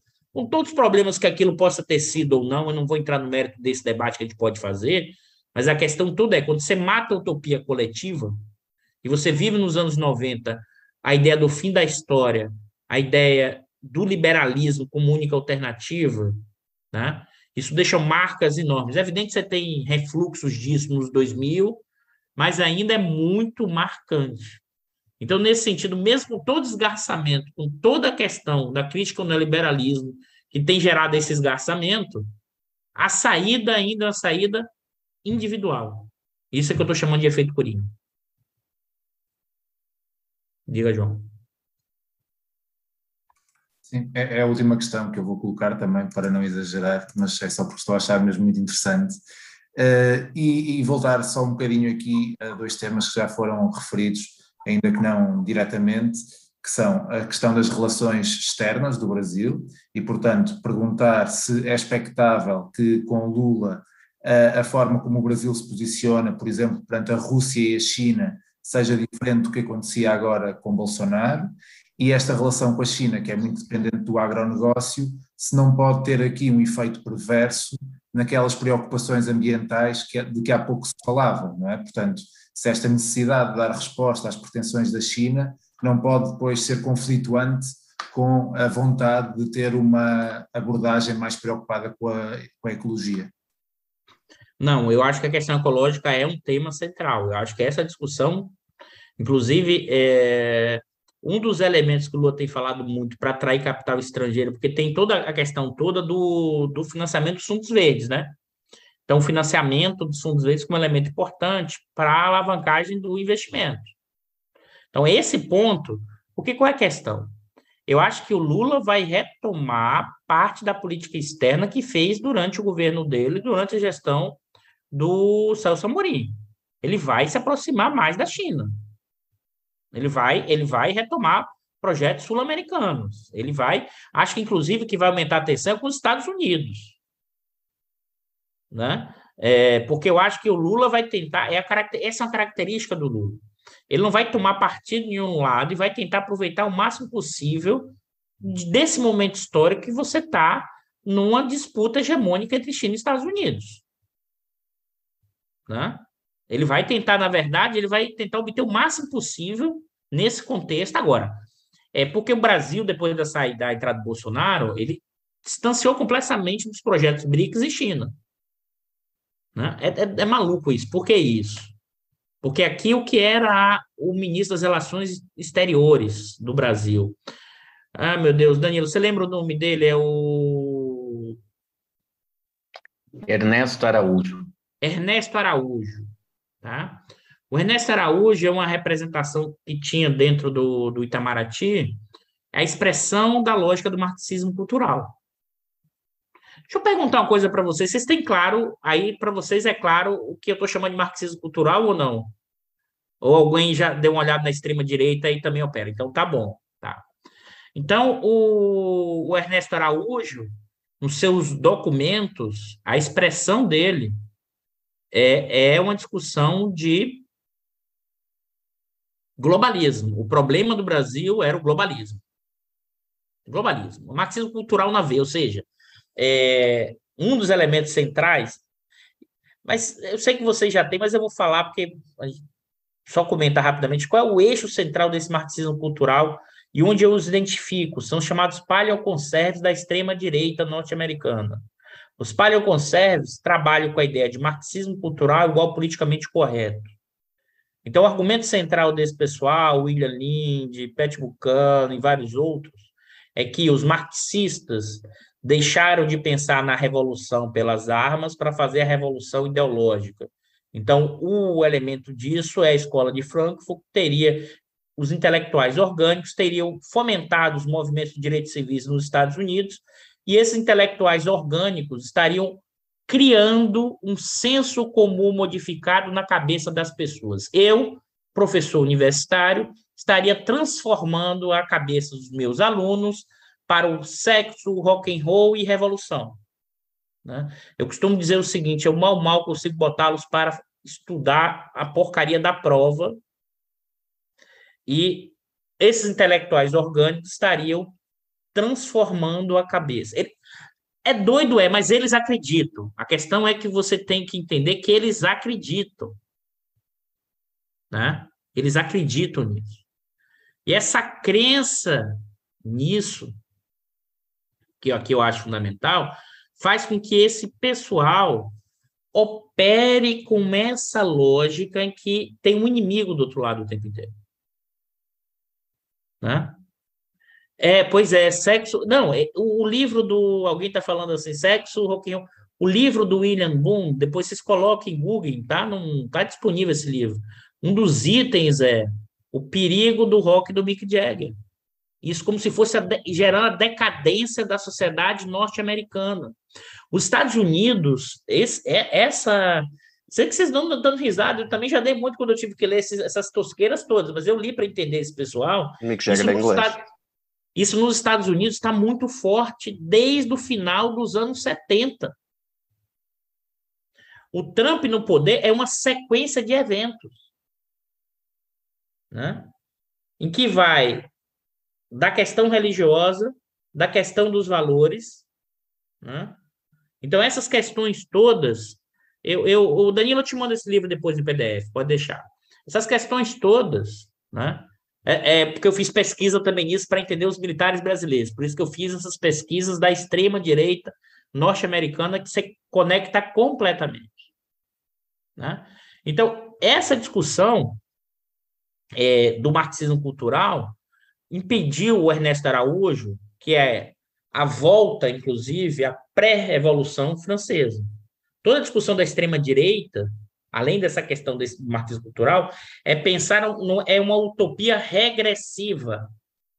É o retorno ao passado pré-revolução francesa. Né? Isso foi o chanceler brasileiro. Então, qual, é o, qual era o grande perigo? Toda a sociedade, os valores que estão destruindo, destruindo os valores judaicos ocidentais, ocidental cristão. Então, Rússia, Oriente Médio, China, comunista, marxista cultural. Então o governo brasileiro se distanciou. Mas por que ele teve que recuar? Por causa da pressão dos empre... do agronegócio, que o principal destino de exportação é a China. E os chanceleres chineses falaram assim: epa, epa, a gente vai bloquear vocês. O pessoal chegou para o Bolsonaro e falou: ih, Bolsonaro, se a gente perder o agronegócio, a gente pode ter um problema. Tiraram o Ernesto Araújo. O Ernesto Araújo era o braço do Olavo de Carvalho no governo do Bolsonaro. Que era o outro ministro, é, Van Traub, o da educação. Não por acaso, das relações exteriores. Eu queria chamar a atenção que essa questão do globalismo, acho que, acho que há muita confusão entre pensar extrema-direita e neoliberalismo. Que é, alguém até perguntou aqui, né? O que é que o que é neo, Ana Magalhães. O conceito de neoliberalismo, né? Esse, esse, é um conceito sempre complexo, mas eu, eu... na verdade, para mim, o neoliberal, existem, na verdade, neoliberalismos, tá? Mas o que eu estou chamando aqui de neoliberalismo é a nova forma que se estruturou das relações do capitalismo, sobretudo pós anos 70. Tem uma reconfiguração, tem abertura comercial, abertura financeira, flexibilização das regras trabalhistas, é, novas relações entre capital e trabalho, precarização, é, novas relações entre os Estados nacionais, comendo o poder dos Estados Unidos e agora tensionando com a China, ou seja, o neoliberalismo é a nova forma como se configurou o capitalismo contemporâneo, marcado pelo aumento do poder das finanças e pelo aumento, redução do poder dos trabalhadores, com precarização das relações de trabalho e aumento do poder né, dos capitalistas diante do Estado e diante da acumulação e do lucro. Isso é claro que a gente pode ter outra definição, tá? Minha definição é mais ampla mesmo, entra além da discussão de política econômica, é a discussão de sociabilidade, da forma como a sociedade se estrutura para produzir, como essa produção é distribuída, essa riqueza é distribuída. Agora, e porque eu estou falando aqui, eu vou juntar isso com a, com a questão. Ricardo, eu ainda vou, volto para responder diretamente, tá? Eu vou, já respondi parcialmente, mas eu vou voltar mais na questão externa que eu acho importante. É, o, muita gente confunde extrema-direita com neoliberalismo.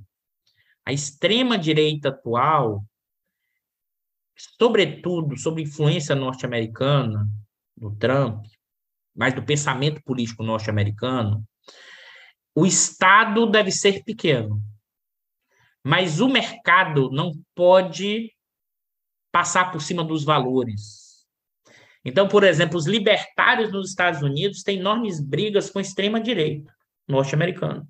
Porque a extrema-direita ela não é neoliberal. Ela, inclusive, critica o globalismo, a abertura. Por que isso? Porque o centro dela não é econômico, o centro do movimento extrema-direita é moral. As correntes são diversas. Inclusive, é difícil você juntar o que eu chamo da extrema-direita é um movimento. Mas o que, que os unifica dos mais diferentes? A questão moral. Valores. E é utopia regressiva. Um passado que nunca existiu, mas que geraria a unidade. Na extrema-direita europeia é um passado feudal. Na norte-americana, da colonização. No caso brasileiro, do período imperial. Né? Se você olhar os discursos, tem essa conexão enorme. Tá? E, e aí tem uma tensão entre neoliberalismo e, inclusive, extrema-direita. A extrema-direita entra nessa tensão provocada e os problemas provocados pela gestão capitalista neoliberal. E aí, juntando com o que eu comentei, é o seguinte: a gestão neoliberal tem gerado problemas políticos porque tem aumentado a concentração de renda, tem aumentado aquelas inquietações que eu falei sobre o devir, sobre o futuro, tem causado enorme crise política. E qual a saída dessa crise política? A extrema-direita aproveita isso e entra nessa franja dizendo que ela vai entregar. Mas quando ela não entrega, muda o partido. Aí vem uma esquerda progressista, mas que não mexe na economia, não mexe no cerne da distribuição de renda, da concentração de riqueza. Aí o que acontece? ela de novo perde credibilidade. Então a gente vai balançar muito ainda nesse processo histórico. E no caso brasileiro, é, posso dizer que, voltando mais especificamente para o Lula, o Lula vai, me parece, reaproximar com a China e vai fazer esse jogo duplo. O seguinte, Ricardo, é quem, quem entregar mais, o Lula vai ficar tentar aproveitar que isso já aconteceu no caso brasileiro, tá? Durante o período da, da guerra, Segunda Guerra Mundial, o Getúlio aproveitou exatamente, em vários momentos, ia para um lado ou para o outro, para aproveitar o máximo possível de benesse. Eu acho que o Lula vai operar com esse padrão, vai se aproximar da China, vai voltar a relação com os BRICS, vai tentar reconfigurar o Mercosul, tá? Agora, a partir disso, vai tensionar com os Estados, os Estados Unidos, vai passar a tensionar com o Brasil. Ou seja, não tem caminho fácil em canto nenhum, não, tá? Bom, estamos em uma hora e quarenta. É, Alguém, o Cláudio Costa tem uma pergunta se a população imigrada terá alguma influência na eleição. Alguém tem, e o Helder tem daí mais uma questão, e daí acho que a gente pode encerrar, né? Que vai dar quase duas horas. Eu, eu posso responder, para passou rápido o negócio, viu? Deixa eu até uhum. falar um negócio, Danilo. É, eu acho que eu posso ser direto, acho que a população migrada é muito pequena na proporção eleitoral, então não tem um efeito grande, não. Mas a boa parte da população que migrou é bolsonarista. Porque é o segmento de classe média que não deu certo e migrou, mas proporcionalmente. É... Pelo menos a minha leitura, não tenho certeza, eu falei muito de forma forte, mas acho que a maior parte é bolsonarista, mas o efeito disso eleitoral é bem pequeno. Você falar alguma coisa, Danilo? Não. Pode completar e discordar, Danilo. pessoal bolsonarista que migra para estados social-democratas, né? Eu acho que... Ah, é, vocês estão vivendo isso o tempo inteiro. Não, migra para social, para estado social-democrata, ainda quer construir apartamentos com quarto de empregada e, e elevador de serviço. Pois é, pois é. Eles deviam imigrar para a África do Sul. É, enfim. Enfim, a pergunta do Helder. Ah, queria só perguntar: um, o Lula, pronto, ganha agora, e se for numa próxima eleição já terá 81 anos, daqui a 4 anos, uh, penso que é isso. Um, por que será que a esquerda brasileira parece não conseguir uh, ter uma alternativa ao Lula? Eu vejo agora, se calhar, o Guilherme Boulos, acho, é, acho que é assim que se chama, e talvez mas isso já é um a tirar para muito longe. O Marcelo Freixo, se correr bem uh, uh, aqui no Rio de Janeiro, uh, mas, por exemplo, o Haddad não, não, não serviu de alternativa. A campanha foi Haddad é Lula, ou seja, no fundo ele não, não apresentava uma alternativa à esquerda. Um, ehm, onde está a dificuldade da, da esquerda brasileira em gerar outro candidato? Vamos lá. Esse tem todo um debate aqui.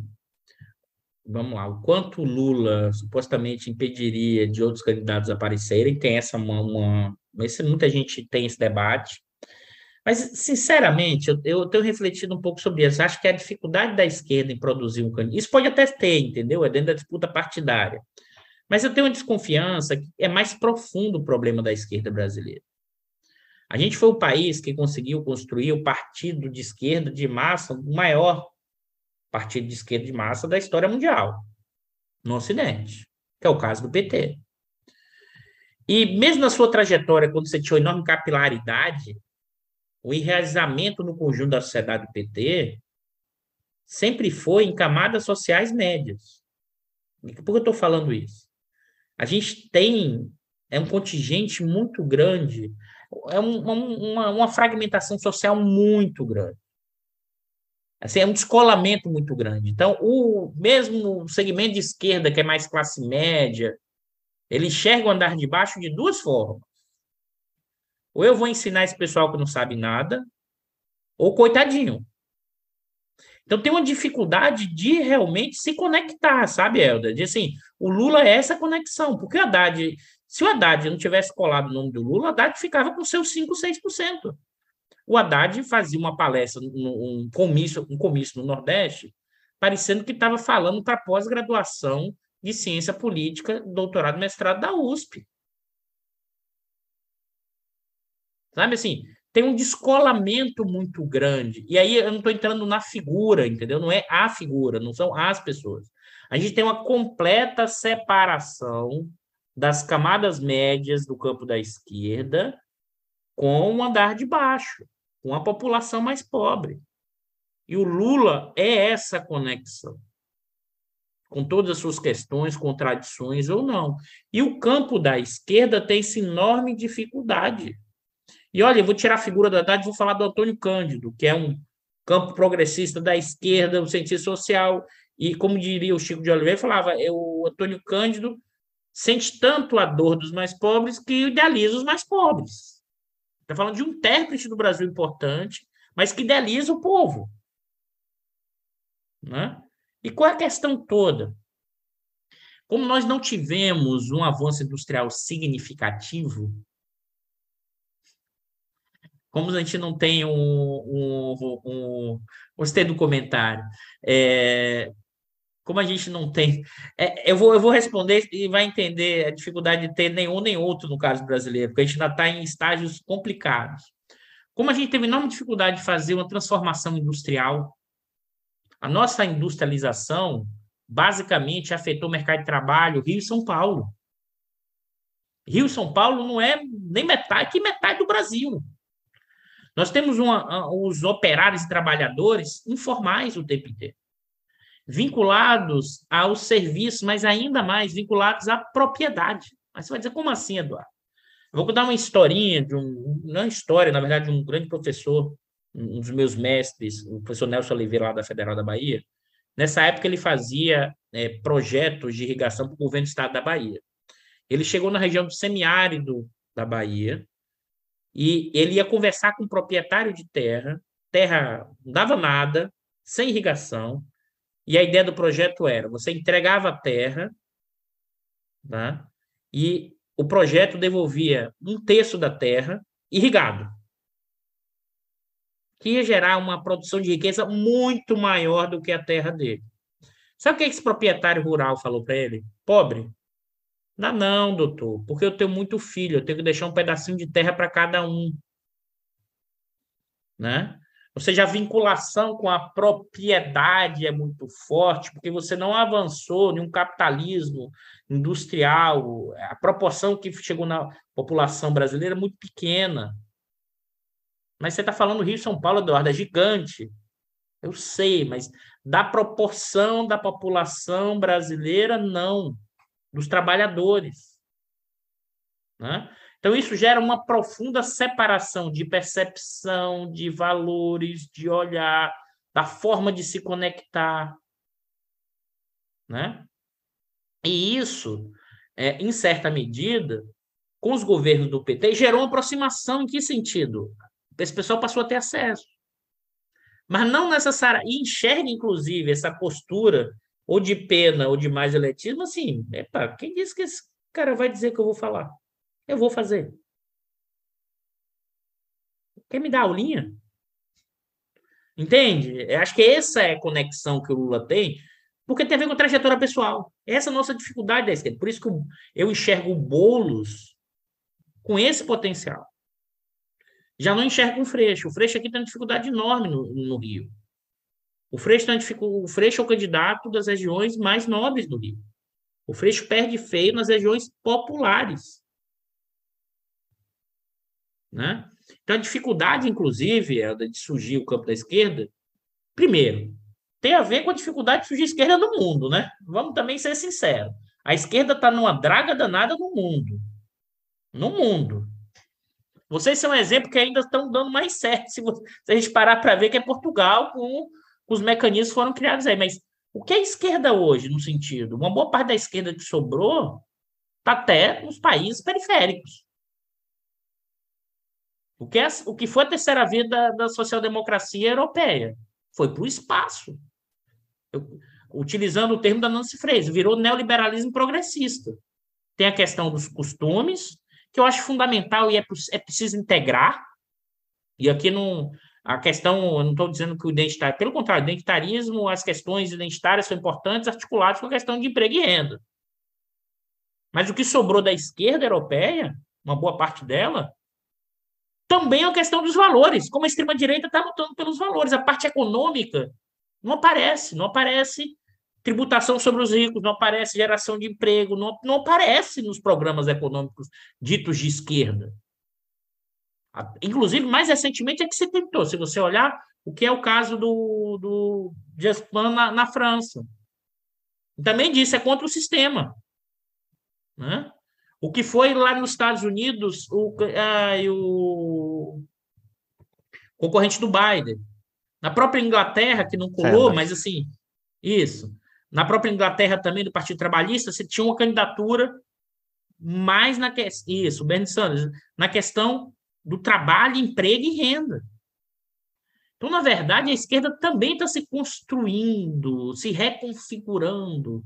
O fim da União Soviética deixou a gente muito torto, com todos os problemas que possa gerar na ideia do fim da utopia do socialismo. A gente ainda está procurando um rumo. Tá? E isso se agrava, no caso brasileiro, por quê? Porque você tem uma sociedade muito partida. E os espaços de convivência são sempre cada vez menores. O filho da classe média esquerdista está estudando num colégio que só tem branco. E até progressista o colégio, mas só tem branco. Eu sei disso porque eu fui num evento um sarau da minha filha, num colégio dito mais progressista que ela cantou, não tinha, tinha dois negros na escola. Sabe? Então, assim, é uma dificuldade mesmo de entender esse Brasil profundo. E é por isso que é difícil surgir a liderança popular. Porque, é, ainda mais agora, essa população olha e fala assim: peraí, esse cara não me representa, não. Porque agora, inclusive, na palavra da moda, não sei qual outra palavra usar, aumentou o empoderamento desse andar de baixo. Ele falou: eu já fui para a universidade, eu tenho minha renda, você não pode olhar mais para mim agora de cima para baixo. Eu não estou na senzala, não. Sabe assim, mudou. E isso aqui é, nesse sentido que o meu otimismo, inclusive. Porque historicamente o Brasil nunca teve isso na escala que tem hoje. O que não significa dizer que vai na direção que eu gostaria ou na direção que a gente gostaria que fosse. É que, na verdade, abriu uma quadra histórica que pode gerar profundas transformações. Mas ninguém sabe ainda para onde vai. E quem disser que sabe, está inventando para caramba. O professor, e tem uma coisa também que o Lula junta dois personagens, né, da, da base brasileira, porque ele é ao mesmo tempo aquele cidadão mais miserável que nasceu Isso. no sertão nordestino e migrou né, para o que chamava antigamente de Sunzão Maravilha, que estava se industrializando, crescendo e tal, e ele, ao mesmo tempo, a elite do operariado brasileiro, que era aquele operariado sindicalizado da indústria automobilística, né? Também tem essa. Sim. Você tem toda essa... razão, Danilo. Ele, a, a, trajetória de vida dele, ele tem essas duas dimensões, e não é do, no sentido de fazer estudo antropológico, ele viveu essas duas dimensões. Isso não é como é muito é, não é comum na nossa trajetória, como a gente é muito apartado no sentido social, o campo progressista de esquerda, ou, ou como eu falei, ou idealiza ou acha que vai toda hora ensinar para andar de baixo e o outro vai ser só um receptáculo vazio, porque eles são muito burros ou não, não entendem nada do que acontece. O preconceito de classe no Brasil, mesmo no nosso campo progressista, é bem barra pesada, pessoal. Muito. E a noção de pobreza também no Brasil muda muito. Eu nasci no interior de São Paulo. A pobreza do interior de São Paulo e a pobreza do até se você for para o interior do Rio de Janeiro, mais Sim. afastado da região metropolitana do Rio, já é completamente diferente. Assim, o, a, favela da zona sul do Rio e favela da zona norte do Rio já é completamente diferente. A da zona norte é muito mais pobre do que a da. E, e Danilo, uma, uma boa parte de quem está na favela, do morro, do meio do morro para baixo, nas favelas da zona sul do Rio, está acima dos 50% mais ricos da sociedade brasileira. Ele não está nos 50 mais pobres, não, tá? Vocês terem ideia de escala. Ele não está nos 50 mais pobres, não. No, no, topo do morro, não, mas do, do meio do morro para baixo, nas favelas da Zona Sul, com certeza esse indivíduo ele está nos 50% mais rico. Esse é o Brasil. Por isso que é difícil também, é, é e, e, e, antes de passar para o Fred, a, a, um dos elementos que aí o PT perdeu capilaridade, que eu esqueci de comentar, Helder, na conexão no campo da esquerda, foi quando ele perdeu os laços das comunidades eclesiásticas de base com a questão da teoria da libertação. Aí tem um efeito, sobretudo, da, da, da trajetória lá da Igreja Católica e do João Paulo II, que vai eliminar a a teoria da libertação na, nos países periféricos no Brasil, e isso era um das, além da questão do movimento operário, isso era uma forte capilaridade social nos segmentos, nos grotões, no Brasil profundo, que isso o PT perdeu e isso entrou no lugar os evangélicos brasileiros, que eu costumo dizer que os proprietários dessas igrejas têm se tornado negociantes da, da fé alheia, porque eles viraram um grande negócio e eles querem ser representados diretamente no Congresso. Então, esse é um segmento novo na política, mas ele quer se conectar diretamente, e esse, então, acha que o marxismo cultural está na cara deles e a questão toda é a questão moral e dos valores. Esse será bolsonarista, independente da figura do Bolsonaro, será conservador, porque acha, inclusive, que estão numa guerra santa.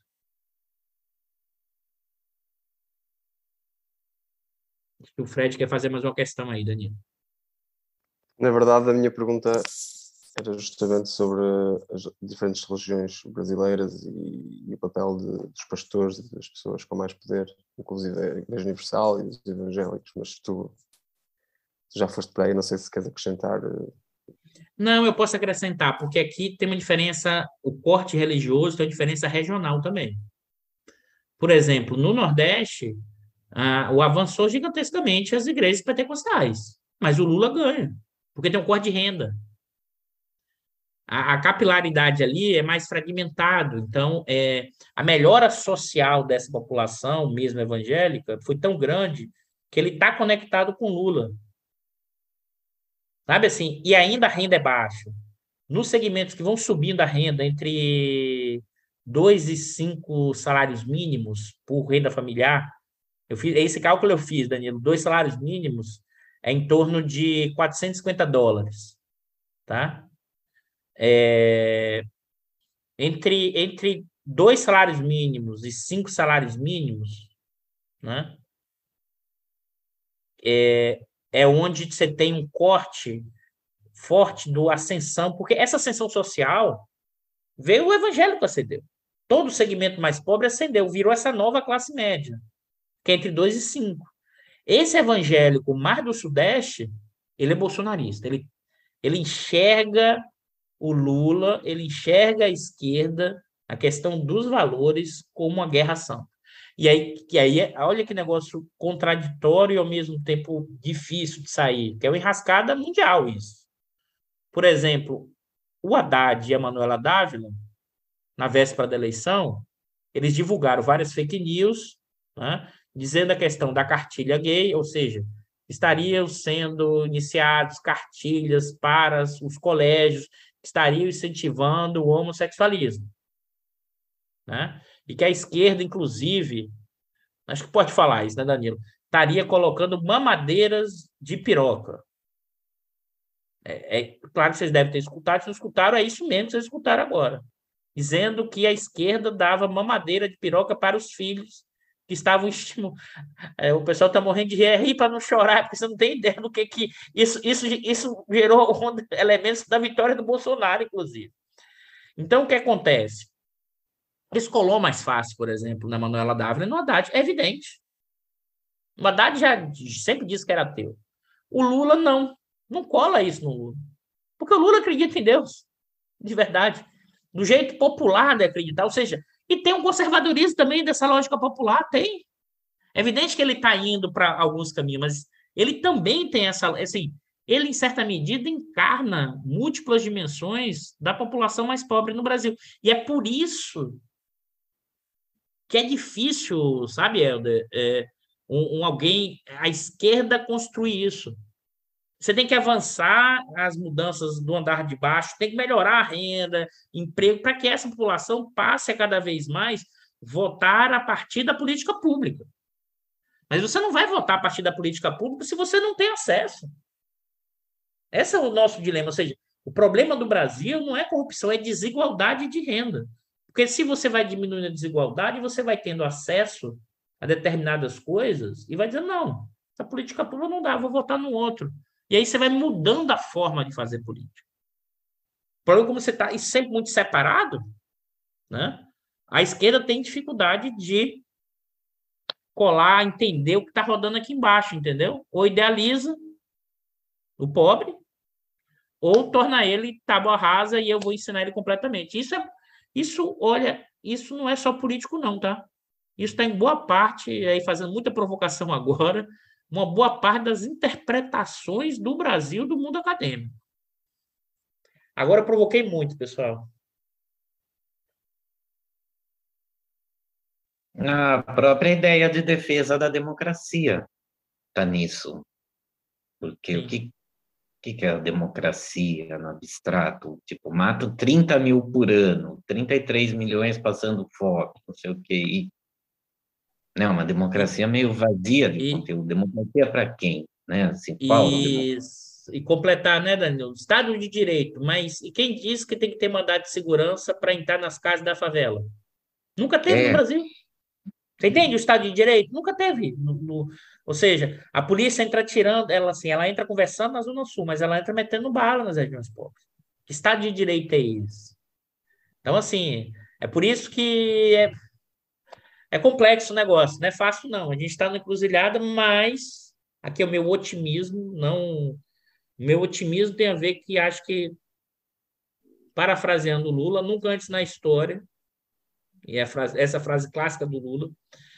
É, eu acho que o andar de baixo, ou seja, a população mais pobre, tem claro noções, processos, e está muito mais claro que ela está votando a partir dos seus interesses. Mas seus interesses não na figura individual, seus interesses no sentido de mudança de realidade. Eu acho que essa eleição, e, e, e se você olha a estrutura de voto por por renda e região. É uma eleição que nunca ficou tão claro a questão de classe, de cor, regional e de renda. E de gênero também, tá? É porque no caso do da, das pesquisas você não tem gênero, né? Homem ou, ou, ou, ou mulher, mas é, é, também uma questão de gênero nessa eleição. Nunca, acho que nunca ficou tão claro os interesses de cada segmento da sociedade brasileira expressos no voto expresso nessa eleição. Isso, para mim, é uma grande novidade histórica. Isso, para mim, é bom. Isso é democracia. Isso são formas de luta operando e você lutando por seus interesses. Isso é democracia no sentido não de processo, para avanço dessa dinâmica. Então, isso me deixa, em certa medida, otimista que está por vir, mas não achando que vai dar aquilo, aquilo outro. Aqui é a gente tem, nesse momento, alguma capacidade de luta. É bom lembrar que há dois anos atrás, quando Lula não podia ser candidato, e aí posso dizer hoje muito claramente, se não tivesse o Lula, o Bolsonaro ganharia de novo. O Ricardo Proença perguntou se a semelhança do que aconteceu nos melhores anos do Lula na primeira presidência, é possível o Brasil cavalgar uma nova onda, é, onde os preços elevados de commodities energéticas, mas dessa vez fazer mudanças sociais mais efetivas e permanentes? Hum, vamos lá. Não é, não é tão simples assim, porque aí, Ricardo? Porque desde 2016 você desarmou o tipo de política pública que permitiu a alavancagem com o preço das commodities. Vou explicar isso. Então, por exemplo, a Petrobras, desde 2003, passou a adotar uma política de conteúdo nacional. O que é que significa isso? Petrobras, quando ia construir uma plataforma de petróleo, unidade de produção, tinha que comprar equipamentos de empresas nacionais. Em torno de 50%, 60%, 40%. Estabeleceu-se esse tipo de política de conteúdo nacional para quê? Porque não adianta o preço da commodity subir, e você vender caro e, e importar tudo que você está consumindo internamente. É o chamado vazamento de renda para o exterior. Que é o que está acontecendo agora. O petróleo está lá em cima. Petrobras está ganhando rios de dinheiro, mas está comprando o quê? Plataforma em outros países. Está importando tudo. Não gera emprego e renda aqui. O ciclo de commodities agora já está desde 2017. Mas a economia brasileira não cresce o emprego está caindo. O que significa dizer que você tem que reconstruir políticas a partir dessas cadeias exportadoras que gerem transbordamento para geração de emprego e renda interna. Então, um ponto que eu não chamei atenção, mas que é o meu ponto de pesquisa é, ultimamente, além do Brasil, mas do petróleo, eu, inclusive ajudei em um documento é, da, da Fundação Perseu Abramo, que é, que é da fundação do PT, é, ajudei a participei de um grupo que ajudou a montar diretrizes para o setor de petróleo e gás no Brasil, tá? É, que, na verdade, se você não reconfigurar a estratégia do setor de petróleo, porque o que acontece? Pré-sal. Pré-sal é mina de dinheiro. Essa mina de dinheiro poderia estar sendo feito para fazer política social e transição energética. Que, que você está fazendo com isso? Distribuindo dividendos. Em ano e meio, distribuindo 40 bi.